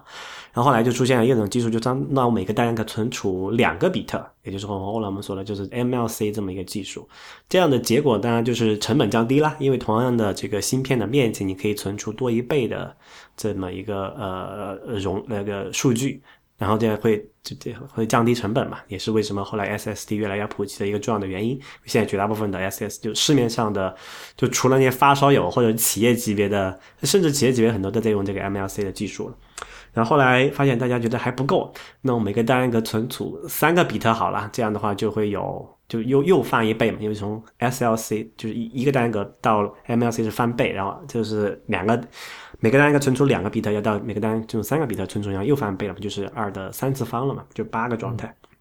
啊，但是这个在每次提升的时候呢，就会对这个呃 S 这个单元格的寿命是有一定的降低的。就一般的认为，就是说，如果是两个单元格的话，你你能够某个单元格能够擦写大概就是一万次吧左右。然后如果你是三个单元格，就只能每个单元格存储三个比特，就只能擦写一千次了。那这样会大家担心，那我这个 iPhone 六用的一段时间之后，会不会就？坏了，对吧？其实这种事情是不用担心的，因为就只要苹果它的选材是没有问题的话，TLC 这个技术目前还是比较成熟的，而且容量又那么大，然后只要那个主控芯片把这个叫做啊，我不知道这个中文怎么讲，叫呃 wearing leveling，就是就是磨损呃磨损摊平，大概是这个意思吧。它怎么还有这个做的？wear wear wearing 是指你就是磨损嘛？对，然后 leveling 就是平均化的意思。对对。那他把这个做好的话，这个在正常使用寿命中，这种 TLC 哪怕是 TLC 的芯片也是可以用到好多年的，就绝对你手机大概也就两三年一换嘛，那肯定是比你手机的那个更新的周期要长得多的，所以大家其实不用担心。呃，当然呢，也不排除会有出乌龙的情况。比如说，我们知道苹果在出第一代的 Retina 呃 MacBook Pro 的时候，那个屏幕的选材就出了一个问题。当时是 LG 的屏幕吧，有一部分出现了所谓这个就是残影的现象。嗯，啊，就会出现一个一个，你可以在屏幕上显示一个黑白的那种格子，然后它切换之后还不会过一段很长一段时间都都不会消失。但那种是个案吧，就是你知道它品控做的不错，啊，这种问题普通消费者是不用担心的。然后 当然呢，网上这里这个消息流传出来之后，就有很多这种工具去说，哎，你可以看一下你的手机是不是采用的，因为它不是所有的手机都是采用的 L TLC 的一个芯片，啊，因为它苹果它在选供应商的时候，它某一个特别是这种核心零部件啊，它肯定不是一家供应商给它，它至少可能两三家同时给它供货。那么有些可能是这种技术，有些可能不是这种技术。但是，呃，就会有人 就有人出了这么一种工具去去看，啊，你是是不是中奖了，踩到这种芯片，还是那可能能更好的？其实我觉得，这也就是为什么苹果不愿意去公布它内部的那种零部件细节的一个重要原因吧。就是你知道又能怎么样呢？对吧？你又不能改变这个现状。对，首先请大家一定要相信 Real 哈，我在五六年前开始在 Real 的指导下购买 SSD 了，所以他关于 SSD 的说法是很值得信赖。然后。我觉得就是这样，就是我觉得对于一个呃不愿意太去花时间折腾这些事情的，就所谓的普通用户来讲哈，你你要担心的事情，就完完全全还没有到像 TLC 这种这种特别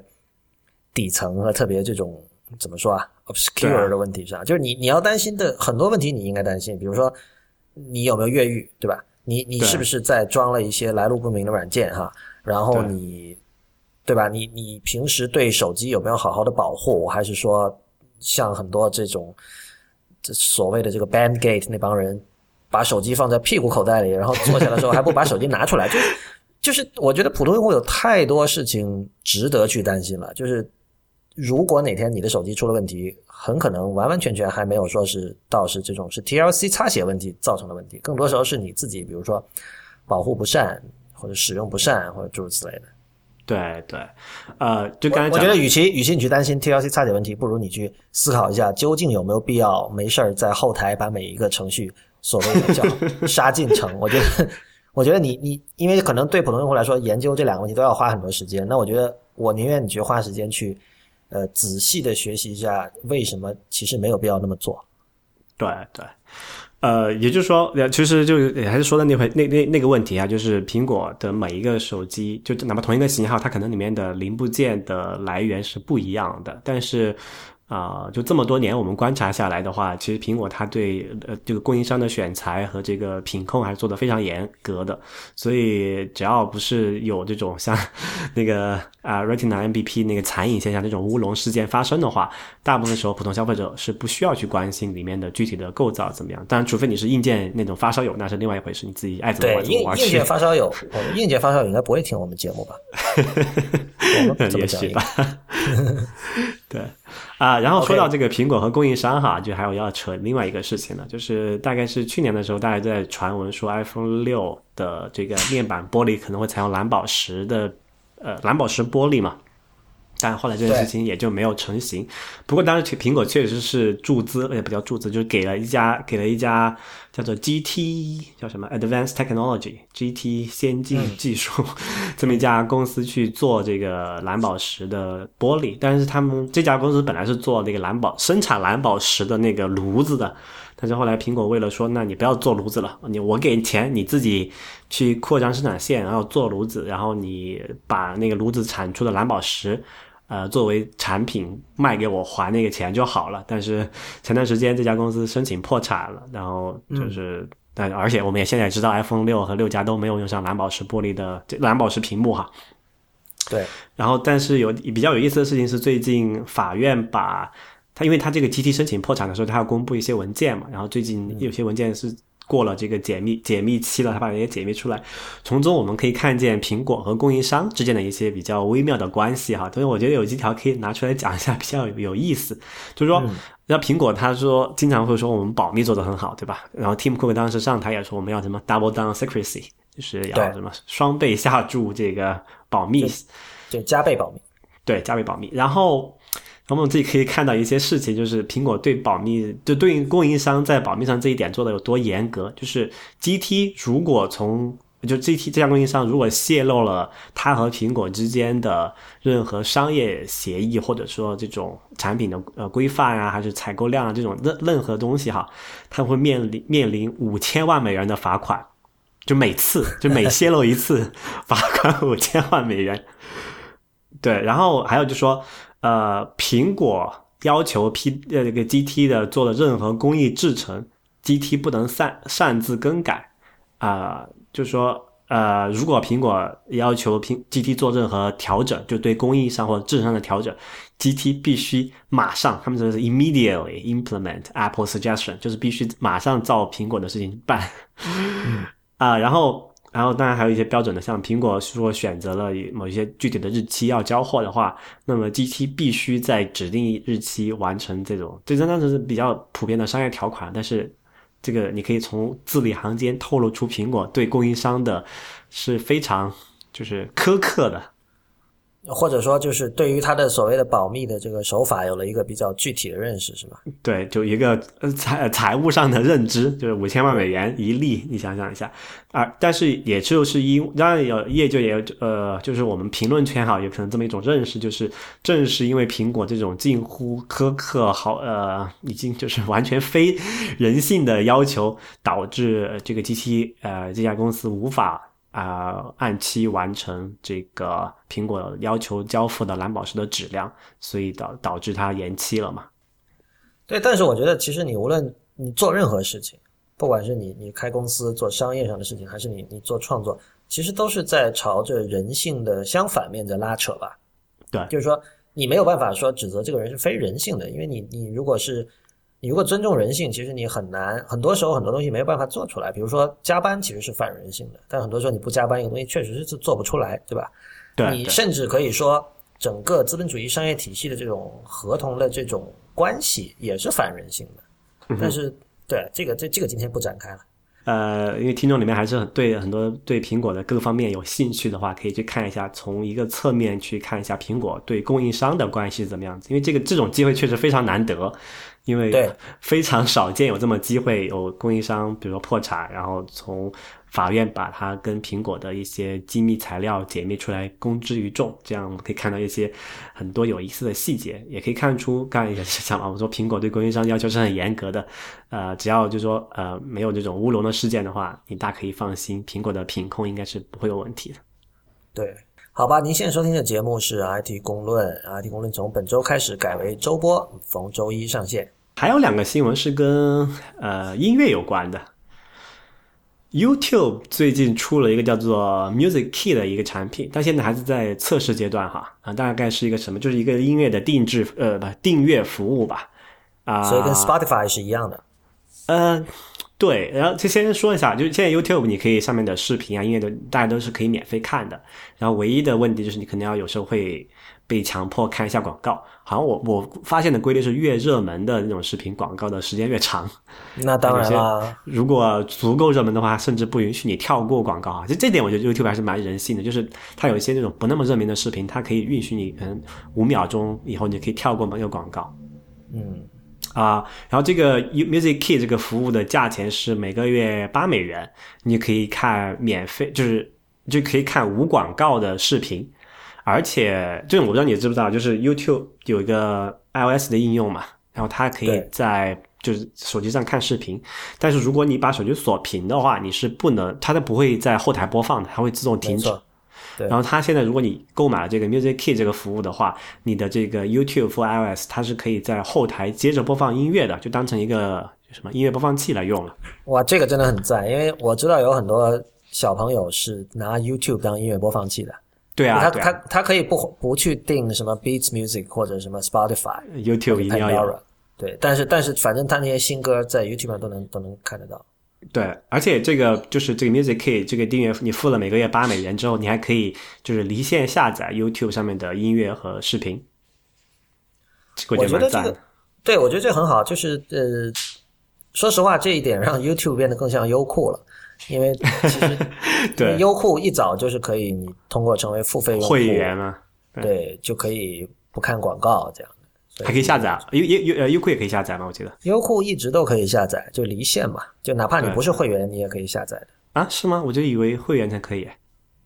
嗯，可能有个别的电影什么的，我不知道。但你知道，个别电影你不是会员，你根本也看不了，你得买买才能看嘛。OK，但是大部分的视频应该是可以离线的。所以 YouTube 推出这个业务，其实对现在现在市面上就国外的话有哪几家比较大？Pandora，然后 Spotify，然后 Apple 在推那个 Beats，就是它现在出来等于又多了一个玩家，哦，还有 Amazon。听起来好像还不是完全一样的东西，因为那个其实 YouTube 上有很多那种歌是有版权问题的，对吧？按照我的理解。呃，现在 YouTube 情况比较复杂。现在 YouTube 就是说有那种唱片公司或者是这种呃音乐人，他会自己发那种官所谓的 official version 在上面去。，对，像我们那个官方频 vivo 道，呃 vivo 它在 vivo，YouTube 上面有有这个官方频道嘛，然后你这个是有版权的。然后没有版权的话，就是那些所谓粉丝自己上传的一些，要么剪辑过的，要么就是没怎么能看，也没被发现。但是如果一旦被发现的话，就会那个叫做什么 take down notice 嘛。对就 YouTube 对这个还是管的挺严的。最大的区别其实就是 YouTube 和另外几家，你刚才说那几家区别在于 YouTube 是 UGC 嘛，然后嗯哼，对吧？Spotify、Pandora 什么 Amazon 那些都不是 UGC。人家所以我觉得他是要和唱片公司签合约的。对对对，但是其实说到 Spotify，最近有一个事儿不能不提的，就是那个 Taylor Swift 退出 Spotify 这这个事情，因为它其实是两三周以前的了吧，但是因为前两期我们都在做别的话题，所以一直没有聊这个事儿。对 Real，你听你你知道 Taylor Swift 是谁吗？在这个新闻之前，呃，我 我是粉丝，哦，你是粉丝啊？哇，那太厉害了。好吧，也不是什么，就还我还挺喜欢他的有有几首歌的，所以 这个事情我出来我也看了一下。哪几首？呃、但嗯、这个真的要说吗？不，你是粉你是粉丝，应该很自豪的说出来。你为什么有一种羞怯的感觉？因为这个，嗯、呃 y o u know，No, I I don't know 说。就是我不知道哈，就是感觉是不是格调不高？啊，你觉得格调不高是吧？OK，呃他他早期是早期是 country music 是吧？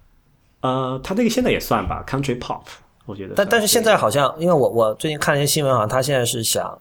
呃融合更多的风格，就是摆脱以前的这种 country music，因为 country music 其实算一种 niche 了，在我的理解里。嗯哼嗯哼，就就他其实希望向更广阔的天地去拓展。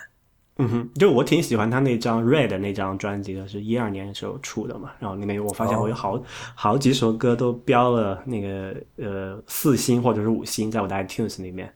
啊，所以你以前听他的歌，你是在 iTunes 买的呃，也不是其他渠道来的。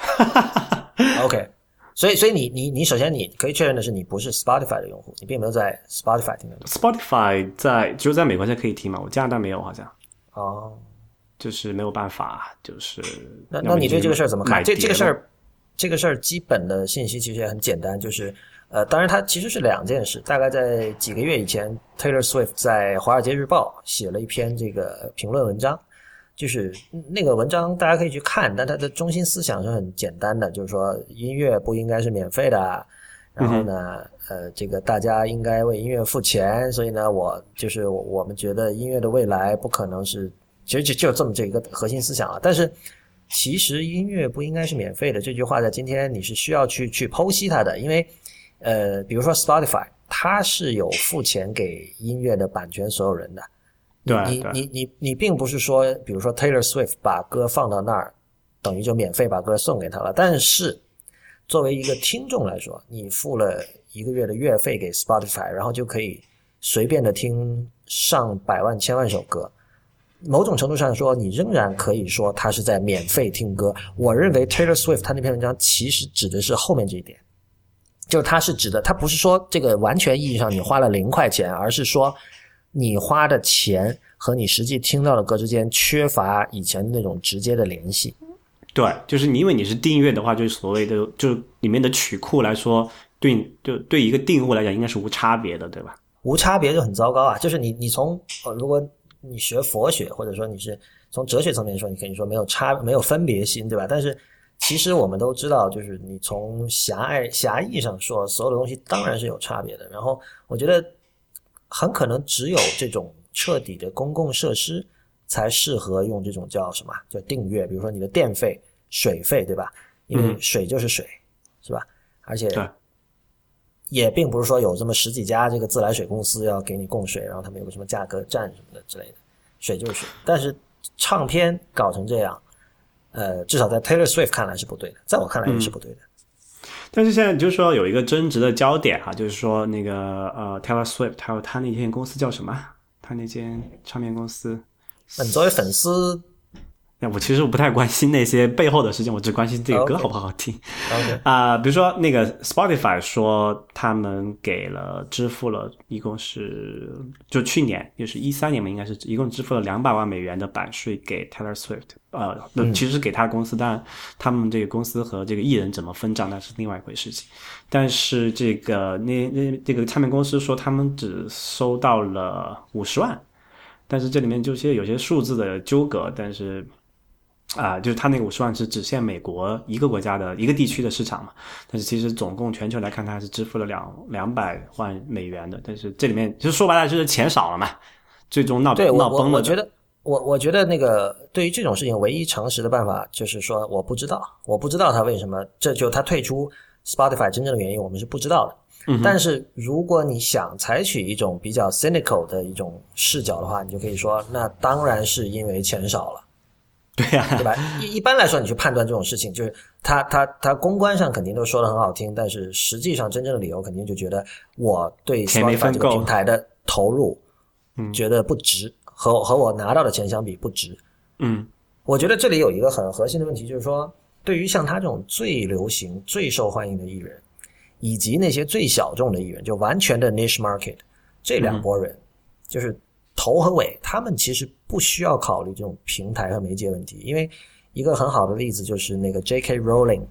他的那个《哈利波特》那套书，现在我不知道怎么样，很长的时间他一直就不在 Kindle 上卖，他自己设了一个叫什么 Pottermore.com 那样的一个一个网站，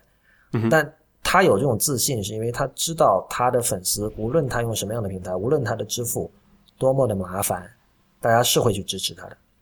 然后另一方面，像小众的东西，比如说像呃 A Book Apart，就是那个 Listapart 他们出的那一套关于网页设计啊，还有什么 Content Strategy 那套书，包括我们之前讨论过那个叫 A《Web Typography》那本书，Jason Santa Maria 写的那些书，他们也无所谓，应该他们并没有在 Kindle 卖，他们是在自己的网站上卖那个 PDF 版、EPUB 版，还有纸纸张的版本，对吧？因为会会去买那些书的人，你你不用去担心说，哎呦，是不是很多我们的读者，呃，他还不习惯直接把自己的信用卡号输在一个他不知道的网站上？这这首先。他的读者不会是这样的人。第二就是 A Book Apart 也不是一个，就对于他的读者来说，不是一个没听说过的野鸡网站，对吧？所以他是，他是可以信任的。所以说，最受欢迎的艺人和最小众的艺人都不用考虑这这个平台的问题。他们在哪个平台，他们都可以活得很好。但是其实是中间那部分，他们特别依赖这个，就是对你作为一个初出茅庐的，然后你又不是说那种小众，但是你有一个很。忠实的一批粉丝的那种人，那你是很需要一个大的平台推你一把的。比如说，你你你能够在 Kindle 在亚马逊的平台上卖，或者你能够在在这个 iTunes 上卖，和你自己架一个网站，就是是差很多的。而且，你觉不觉得，就中间这一波人是最容易被无差别化的？啊，没错啊，没错啊。对，所以我觉得这个就是一个呃所谓的这个谈判能力的问题嘛，就是如果你自己是很很容易被无差异化的话，那你谈判能力自然就弱了嘛。那如果你很小众，那除了我在家就没有了，或者你很超级受欢迎，我就是明星，我就是很多粉丝就喜欢我，那我你可以随便整，就是刚刚也是你讲的那一点嘛。所以我觉得这也没办法，就是市场地位不一样，剩下的事情就是你就只能听天由命。我不知道这个跟 Ben Thompson 之前写过一篇叫那个 The Death of the Average，好像大概是这样的意思的一个标题啊，就是说，比如比如说以前你是给纽约时报或者某一个这种一家报纸写东西，你其实纽约时报不是篇篇文章都好的，它有些文章其实就是很普通的水平，但是因为你有这个大平台，但是你如果是比如在在今天的话，因为大家去看别的东西的成本太低了，所以大家可以很廉价的去选择不 average 的不普通的。是吧？也就是刚才说的，比如说，要么是最 popular 的，要么是小众但是尖端，就是内容很好，就受众就是叫好不叫座的那些东西。比如我们吗？呃，这个请请听听众来评判好了。反正就对，就是这样。就是说，所以这可能跟你刚才说那个，我觉得是有关系的。你说中间的那一波人是最容易被 commoditize，上次我们解释过这个词啊，对，最容易被 commoditize 的一波人。嗯，不过现在就是你想，如果 Taylor Taylor Swift 他离开了 Spotify，现在就有一个问题，就是要呃，据说好像 Spotify 的用户大部分还是比较年轻的，可能九零后、零零后这样。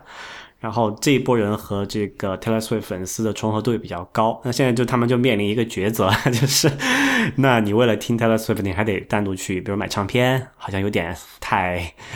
太迂腐的做法了，但是你有没有其他的方法可以去很方便的买？你可以去 iTunes 买啊，对，iTunes 还可以单独买，对，对，很，我发现很多网上关于这种 Spotify 这一系产品的讨论，就是这种 streaming 产品的讨论，好像有意无意的都忽略了，不管还可以买对吧？对，其实 iTunes 的曲库是很大的，而且这个无论是音乐还是电视还是电影都是这样，你会发现，无论是比如说 Hulu 还是还什么什么那个叫什么七点九九那个叫什么？呃，Netflix，对，Netflix 涨价了，它涨价了是吧？OK，对，这这几家东西很多电影它都是缺的，但这些电影很多时候你是可以在 iTunes 买到的，当然那样会贵很多。比如你买个一季的一个美剧，可能多少三十九美元就没了是吧？还二十九美元就没了。但是并不是说你就没有办法正版的买到这样的东西。嗯哼，对，就就是数字式的。但是我觉得这件事情，就啊，这个事情在很多很多期以前，我们讲到那个 Netflix 的时候，其实也提到过类似的问题啊。就作为呃 Spotify 的用户，这个其实挺糟糕的一件事情的。就是以前我也讲过啊，就在 Netflix 上面去，但是我不是说我自己有收藏一个我很喜欢的这种这个电视，就是 TV series 嘛。然后后来我觉得 Netflix 上有，然后整个因为你知道。从纯粹从用户体验角度来讲，像 Spotify 啊，还是像那个 Netflix 这种这种这种所谓呃呃订阅的流媒体平台是非常好的。因为首先一个你不需要自己管理，对吧？你不需要自己去搞那什么 metadata，你不需要自己去付存储，然后你想听的时候，就基本上在你能够想象的所有的客户端上都可以有这么一个方法，可以去听到 Spotify 或者是看到 Netflix。对，但是就这个体验是非常非常好的。但是就突然出现这么一天，有一天你知道，哎，我这个付钱每个月可能十块钱或者八块钱，呃，去订阅了这么一个服务之后，用着用着，哎，我最喜欢看那个片没了，这这个你就非常令令人沮丧。但这个也是从另外一个角度来说，这个是你。呃，你你作为消费者的时候，你已经做了一个选择嘛？因为你去付费订阅的时候，你就买的只是一个所谓的播放权嘛，你并不买的是。但是这件事情，这件事情现在其实没有让消费者弄清楚。对，就很多消费者是没有意识到这点。对他们就抱着去，比如说我在我在那个 Netflix 出现那个那个问题之前，也是抱着这么一个心态去去去用的，就是说，哎呀，太好了，我我能够我自己的所有的片我都能够在上面看到，然后也还挺方便的，那何乐而不为呢？反正现在带宽又够高，对吧？但是后来就出现发现，哎，不对哦，这样我没有产权的话，他想拿走就拿走，哎，对我我觉得就是其实呃。在在商业力量，在商业资本还没有进入互联网的时候，人们对于互联网有这种很乌托邦式的想象，然后他们习惯于把那种一切都是免费的，所谓的 information wants to be free 那样的一套哲学带来现在的今天的互联网世界，这个是很有问题的，因为。人类世界从来就不是这样，至少资本主义世界从来就不是这样。因为你像我，我们今天录音之前，我在翻一本那个《Vanity Fair》那个杂志嘛，然后我在看里面那个读者来信那一块它下面有一有一段写写体的小字，最后一句，它它就是说，我们保留修改您的来信的权利。那这个当然啦，因为有的人的来信可能甚至有语法错误，对吧？那肯定要修改。对，那么出于法律上面的考虑，他得说一句。然后最后一句说，您的来信将会是我们的 property。永久的 property 那说老实话，你说今天如果比如说某一个网站 Terms of Service 一改，出现了类似的这种条款，很可能网上又是一个又又一堆黑声四起，是吧？大家觉得哇，霸王条款。但是你可以看到一本传统的印刷杂志，它一样是这样的。这个是没办法的。那什么意思？你给我写一封信，然后我印了，以后我要在我的别的产品上用，难道你可以告我吗？这这是他们的法律部门肯定要避免这样的风险嘛。所以这个其实一直是就。这是资本主义世界的一一种很基本性的规范吧？这种规范在今天不会有什么改变的，就并不是因为你是数字的媒体或者什么就会不一样。对，而且说到这里有一个很好的一个例子哈，就是我觉得这是前两天听那 ATP 的时候，呃，这个提我才意识到这样一件事儿，就是那个 Mark Raman 老婆她不是一个摄影师嘛？对。然后他们在讲那个，然后那个 K C 里是不是生小孩，然后拍各种拍照，然后发现他其实，在北美这边，就起码美国是，加拿大应该也是差不多的，就是你是请一个摄影师给你拍照，然后你拍完之后，那个数码底片他是不会给你的，嗯，然后那个产权是属于那个摄影师的，你知道吗？对啊。然后就这点，我之之前一一直没有意识到，因为这种请摄影师来拍照这种这种情况实在太太罕见了。但是我突然发现，意识到这个是一个还是挺奇怪的一现象。就起码我不知道中国应该不是这样子。中国你去香港拍，你可以要求说，老板你可以刻一张很小的那种那种那种 CD 碟，然后把那个数码底片给你，对吧？但这边是，我我我不知道，比如说那种商业性的摄影是怎么算的？是呃，哪种算是商业性的摄影？呃，就是比如说你，比如说婚礼摄影。对啊，他就托他会给的。比如说上次我在就国内办了婚礼的，他都是把那个所有的原片，当时我还要求他给我那个叫做呃 RAW 那个格式嘛，他都他会有给我。我我觉得看情况，就是看你们之前要商量，就是我觉得不，我觉得这个这个应该是一个普遍现象，就是在中国的摄影行业和美国的摄影摄影行业对这个这个影片这个底片的知识产权的认知还是有点不一样。中国是你知道很多这些事情，他不不不明着讲。但是你比如说你有一我我遇到过某些情况，就是当你问摄影师要的时候，他会给你搪塞过去。然后这个是中国，你有遇到这种情况吗？我好像遇到过，就是呃，比如说或者他会跟你讲说，其实你没有必要拿 RAW 的，因为今今天用底片拍的确实很少嘛，我们就把 RAW 当成是胶片了。OK，那他会跟你讲，其实你不需要 RAW 的。那以我个人来讲，我也知道，确实很多时候我确实不需要 RAW，那可能就算了。但是。呃，我觉得比较专业的做法应该是在事前双方能够把这个东西说好，就是你你接我这个单，或者说我请你，我的条件是我就是要 raw，我你如果不给我 raw，你你就那个什么了，或者说怎么样怎么样，或者说你给我 raw，然后我们有一个合同，这个合同里说，如果我拿这个我把这个 raw 流出去，我要怎么怎么样，这这因为这种东西我觉得都是可以谈的，嗯哼。但是就是这里牵扯同样一个问题嘛，就是也是一个所谓产权的归属导致最终后面的一系列问题，其实跟那个 Netflix 之间有一种莫名其妙的关系。呃，但不管怎么说，就起码我觉得作为用户来讲，呃，我是挺希望有这种就是订阅式的服务能够。呃，就因为它体验确实真的很好，这点你不得不承认这一点。然后我不是不喜欢去拥有那些东西，但是如果他们就是订阅式像 Spotify、像 Netflix，他们不解决这个这个产权导导致的我的订阅时候会影响我的这个使用体验的话，我觉得对长远来讲，他们的发展还是有很大的限制的。嗯，我觉得这可能是一个世代的问题。像我这个世代的人，对我对拥有还是很执迷的吧。嗯哼，就是我我甚至会。去买一张这个买一张专辑的黑胶版本，虽然这张专辑我在电脑里就有，然后我我也听得很熟了，但是我我是为了拥有那个东西，就是这也是老生常谈了，这今天就不多说了吧。OK，呃，我们的最后一个话题是这个，大家知道 Monument Valley 那个游戏，就纪念碑谷最近出了新的关卡。嗯，那么 Monument Valley 在今年上半年还是年中的时候出，当时我们还做过一期特别节目，讲这个游戏和艺术的关系哈。对，就这个这个游戏是一个，呃，就等于说应该说是一个突破性的游戏。它给我的感觉有点像当年任天堂推出 Wii 的时候，它吸引了很多原来不玩游戏的人去玩游戏。Monument Valley 有有类似的这种效果哈。嗯，因为它确实非常特别，它非常特别，就是很多人觉得看了一出独立电影是吧？当然这个。这这这关于这个的深度讨论，大家可以回去听我跟陆丁录的那期节目。但是最近的事情就是，它出了新的几个关卡，就是其实跟原来在本质上没有区别，但是你就可以继续玩下去了。对，这个关卡呢是卖十二块钱，就是两美元，然后结果就导致内内购对吧？对，它是以就是你先升级这个 app，然后这个 app 里面就会出现说。新关卡解锁的功能，然后你呃，这里要先解释一下，就是这个 app 本身是要付钱的，它是五美元吧？对。然后你在买了这个版本之后，你要再再付一次内购的钱，解锁那个新增的关卡。对。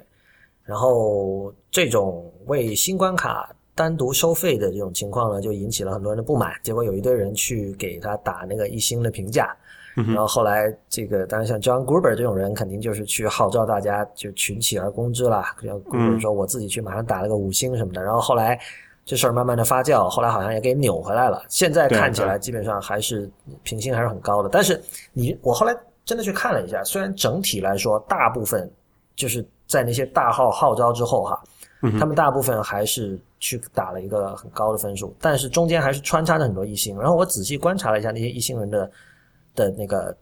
一些抱怨啊，就他并不是说不喜欢你收钱，因为你知道，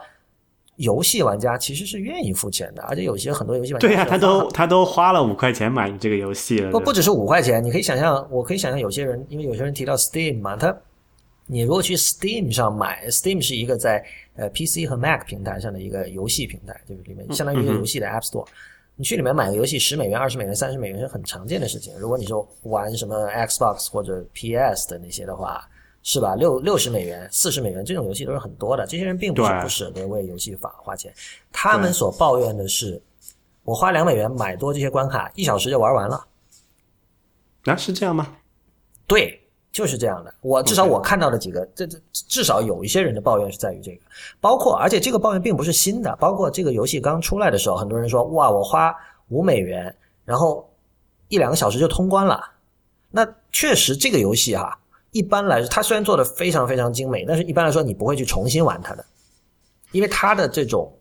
就所谓 gameplay 就可玩性其实是比较弱的，就它更多的是在于一种叙述性，还有它的这个美。对，还有美术上的这种精巧性，还有他利用那个艾舍尔的那种矛盾空间做出来的一种很机巧，让你觉得很很聪明的一些一些设计。嗯哼，呃，但是它不是那种可以连续玩几十个小时的那种游戏，所以我相信很多人他可能内心他会这么算的，比如说我这个《The Last of Us》是多少钱？四十美元还是？五十还是六十，我不知道，但是可能他可能玩可以玩几个星期，对吧？然后这个游戏我花五块呃这个五美元，然后一个小时就玩完了，所以我觉得很不值。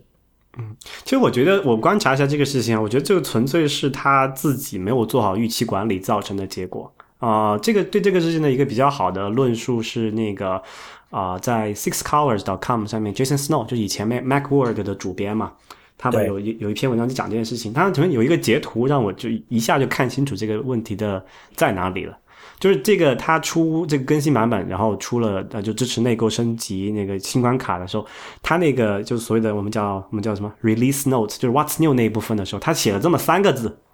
嗯，，New chapters available。然后你作为？呃，你你想，如果你作为一个已经对这个游戏付费了的玩家之后，你看到这三个字，你会怎么想？他说：“哎，升级了，有新关，跑去玩，对吧？”那没想到还要再付钱，就你这预这里预期就是有有一个有个落差在里面，因为你想你之前为这个游戏付过钱了，然后你想如果你是一个就不说游戏啊，如果你是一个工具类的应用的话，你一般来讲，它如果出现一个新的升版本升级，你是不需要再次，因为它这个确实不需要再次购买，它只是版本升级而已，对吧？然后，呃，后后来就是后来你你你对比他现在的他改过了这个这个之后的那句话，就是他是十一月十二号的时候那次那个 What's new 是三个字就是 New chapters available，他现在改成这句话叫做啊、就是十三号的一个更新版本叫做 New chapters Forgotten Shores available to purchase。你对比一下加了 to purchase 就会好很多，这是你的意就思就？你起码在预期上，你就可以大家都可以看到，就我也不是说我也不是说他加了一句话就一定会很好，但是起码在预期上可以可以管理，可以就就是说呃，就是说呃 expectation management 就这这件事情你要一定要控制好，就是你。做这个承诺，你你描述那个东西的时候，你一定要先明确讲清楚。对，没错，是更新了，但是有些东西是要另外付钱的。当然我，老实话，这个我在很多这种呃收费的 iOS 软件的那个自己的主页里经常看到，比如他说呃 download this app at the App Store，这里它、它整个网页上是没有写价钱的，然后你进去之后你会发现哦这是要钱的，嗯哼，所以我我不知道我不知道这些人是为什么这样来做，他可能觉得啊如果你在首页打一个三点九九，大家可能就根本就不去点它了。对对，有那个、呃有一个这个什么呃呃，有导引的问题。对，但是我也没有见到有人抱怨说点过去之后说，哦，你这个骗子，你把我诱骗到这个这个 App Store，然后发现居然是要钱的。但是不，但是有一个不一样嘛，就是有个情况不一样，就是说那个是你还没有付钱，你还没有为这个 app 付出任何一分钱，你就说啊被骗了，要我以为是不用给钱，那其实要给钱，那你就无所谓了。但是问题是，他这个情况是已经有人付过钱，而且从一个游戏的角度来讲，现在在 iOS 的整个就是 App Store 里面定价，你卖一个五美元的游戏，它绝对不能算是便宜的，对吧？对你这样去，这个你同意我的观点对吧？我同意，我觉得这个才是核心的问题。不过你先说吧。就所以他在这种情况下，他又搞了这么一个不清不楚的一个一个升级，那肯定就会就会导致预期崩盘嘛。我觉得倒是那种可能最近才第一次下这个游戏的人会觉得不爽。就是买了一遍还得再买一遍的。对，那这个完全就是叫什么 double dip。但是但是那个，如果是你是今年六月买的，那多多少少我觉得知乎上有这个问题的，就是说这个下一步怎么样。然后就是很多人其实已经之前已经说了，就是那个主创团队有在 Twitter 上讲说我们会正在做新的关卡。那我觉得如果是关心这些事情的人，我觉得他们应该能够知道这个东西是会要再收费的。但是如果你最近买的就不一样。但回到刚才说的，我就我觉得其实这个问题的根本还是在于 App Store，呃，从零八年上线以来，这个价格不断的往下逼，然后导导致就是呃普通用户可以接受的 App Store 上的这个软件的售价变得越来越低，呃，零点九九已经算是一笔钱了。一点九九就比较贵了，哇，这个五四点九九绝对是 outrageous，已经成了这样的状态。但虽然你你要跟他们把这个价格来分析一下，你会说哦，这只是一杯咖啡的钱，或者这只是一一顿早饭的钱，但是这个没有任何意义，是吧？就是因为对呃他不会那么他不会那么横向的去比，他会只会跟你周围的东西比。对，而且确实有很多很好的软件是免费的，所以他说人家行，为什么你不行？但他不会考虑背后的一些一些机理，所以你要说你要说真是说谁是有错打引号的错的话，那可能还是 App Store 的错，所以 App Store 这个机制导致这样一种状况。而像这种游戏，你可以看到，就是游戏传统上是卖什么样的价钱，二十三十四十美元，然后你要对，像他们这个游戏肯定有花的这种心力是，就是 nice thing 嘛，nice thing 就是要花很多精力，然后那你就得就得就得有一定的，你的价格就不可能太低，你太低就赚不回来，就是这么简单的事情。所以对而且而且你知道吗？就是这个 Monument Valley 这件事情不是已经不是第一例了，去年已经有一个同样的案例了，有一个叫做 Tiny Thief 小贼的一个游戏，也是在去年的时候发布的，也是非常。就也是一个叙事性非常强，然后整个娱乐性还不错的这么一个游戏。但我我都买了，挺我挺爱的那个游戏，比那个 Money Money 我还喜欢。然后后来他也出了一个就是新关卡嘛，他也是有那他你你买了之后，他会有给你好像是五五六个关卡吧。然后他后来出了一个新关卡是要我忘了是一块九毛九还是九毛九的这么一个价钱。当时也是就是出现这个之后，就是这个出了这个需要内购解锁新关卡的时候，从那个五星掉到了一星，有很多人跑去都去说啊，那怎么又要收钱，对吧？呃，对，我觉得有一点就是说，大大部分的人在 iOS 出现之前是没有任何购买软件的这种经历的，可能比如他们用的工作上的这种软件是公司买的，这样对吧？然后。所以，如果你是你是个 geek，那么你很早就知道哦，所谓有 upgrade price。那么一个软件从四版本四升级到版本五，它可能收一个升级价。如果你已经有四的这个 license code 的话，但是这样的一种生活中的一种经验，对于大部分人来说是不存在的。那么他自然会觉得一个东西买了之后，对，尤其加上 App Store 的整体的这个机制的缘故，他觉得为什么你还要再花钱？就是这样。对，或者或者你从另外一个角度来讲，其实对比一下传统的游戏，我觉得还是蛮有意思的啊。我是一个就星际那个 StarCraft 的玩家嘛，啊，那 StarCraft 它二它不是有应该是有三部曲嘛，我已经买过两部了，然后马上要出第三部。然后其实它那个模式就很简单了，比如说呃，它三个游戏是完全就是可以独立玩的，就是三部曲出来之后，但是每个都是当六十刀吧，就基本的版本，我记得。就我是每就是前两部我都买了，第三部出来我是马上也要买的。而且我买那游戏其实也很简单，我就为了看那个故事情节。啊，呃，然后但是它像这种 Money Valley 这种形式，我觉得它就。你怎么说？你说它采用内购，其实从这个程序员的角度来讲还是蛮合理的，因为有这么一个机制。然后我有个新关卡，游戏整体又没变，对吧？只是加了这个这个新的关卡 level 的数据而已。那作为内购一下，好像也蛮说得过去。但是如果你把它发行成一个所谓的 Money Man Valley，然后然后 Money Valley 然后是二或者什么第二部曲之类的，对啊，你就叫 Monument Valley 冒号 Forgotten Shore。对对，然后你当然你可以这里你就你要选择一下，那你在这个第二版里面你买多少钱？你是比第一个便宜呢，还是跟第一个一样价钱？如果你是跟第一个一样价钱的话，那么呃你是要提供就是全新的那么多个，因为它第一是有呃十个关卡吧？我记得对对，但是如果你做同样的价钱，是不是要再做十关还是怎么样？他们现在是现在只做了一个关卡，对吧？呃，不止吧，不止吧，我我我我还没有太玩，我就烧完了只玩了。对，但肯定不不肯定不止不到十个，就不不足以是一个完整的游戏。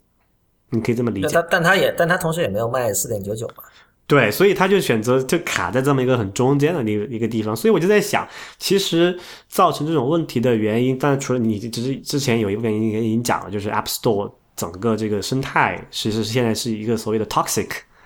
是有有毒的。就是你对这个整个生态系统是有也也不能说有毒吧，但但就是说他他他不鼓励这种小作坊的精品，只能这么说。对，但是我觉得从另外一方面，如果就给定这种情况，因为你作为一个软件开发者，你肯定也不可能你一己之力改变不了整个 App Store 生态系统怎的一个大的环境怎么样嘛，对吧？所以你可能在做以后做发布，还有做这种产品更新的时候，你真的要想好好考虑一下，你的这个行为会对呃是会你发出去之后会会有什么样的反响？比如说，如果他们真的想过这件事情，他们就不会在刚发的那一版之后出现那么简单三个字 New Chapters Available。那你起码可以要说你要在要 for purchase 对吧？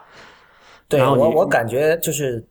他们那个 studio 叫 Us Two 嘛，就那帮人是 Us Two 那帮人是艺术家，就他们对于市场啊、模式啊这些方面，比如说像类似之前我们讨论过 Unread 那个 RSS 阅读器的那件事情，他们可能平时并不是特别关心，他们就是埋头做东西的一批人。对，所以，但我觉得这这就是问题所在了嘛，就是呃，你可以说，你可以为他们说辩解，说他们不懂这个市场，也不懂这个 App Store 的那个人的心态怎么样子的。但是，如果你不懂，那么出现这么一个结果，那你就不要不要把责任全部都推在别人身上，你自己要好好反思一下，是不是你自己在这个做 release，然后做这个 marketing 的时候，啊，是不是工作没有到位啊，对吧？会有这种会有这样一种问题。所以，我觉得其实对于开发者来讲，你在某种程度上，你。你如果不能改变这个生态的话，你就要想办法去适应它嘛。那就是你可以在发布的时候要小心谨慎，或者是选择那种发布的方式、更新的方式也好，你要你要可能要再多下多费一番心思呗。对，其实我们看到，在大家说游戏里面用内购是个很已经被证明很成功的商业模式，但是我觉得这个前前提是那些内购必须是先把玩家搞得很不爽，然后让他不内购就不行，然后这时候那些玩家才愿意花钱。你像这种就是属于这种本来就很爽了，我现在让你多爽一点，他们可能不愿意花钱。对，哎，你有看那个什么呃 South Park 吗？最近没有。South Park 有最近有一期，就是上周还是前一周有一期，就专门讲这个 freemium 这个模式的。哦，真的，哦，挺搞的，你可以看一下。那个呼噜上可以看免费的，但有点广告而已。OK，那我们今天这期节目就到这里结束，谢谢大家的收听。大家可以看到，由于我们现在改成周播，可能每期时间会长一点。呃，很多人以前也有抱怨过说我们节目长，但是我觉得两点，第一就是说。播客跟广播一样，没有人说一定要听完的。如果大家只听了一部分，这是完全 OK 的。然后另外就是说，你也没不，如果你想听完的话，也并不一定要一次性听完。你可以，如果是两个小时的话，其实，呃，一周你每天听个多少？二十分钟，十分钟，二十分钟差不多了就可以了。那我常年是这样子啊，经经常，这边你就你们你没有留意到最近那个 John Gruber 那个 talk show 也是越来越长了，已经逼近三个小时的点了。又长又水，对，呃，像像对啊，你应该他们应该学习一下内核恐慌嘛。虽然两个小时四十分，但是一点都不水，对吧？好吧。欢迎大家在我们的社交网络关注我们，我们在新浪微博叫 IT 公论，公平的公，论点的论，在 Twitter、Instagram 和微信公众账号都是叫 IT 公论的全拼。同时，也欢迎大家收听 IPN 播客网络旗下的另外四档节目。太医来了，未知道内核恐慌，以及刚刚开的关于艺术的流行通信。谢谢大家，我们下期再见。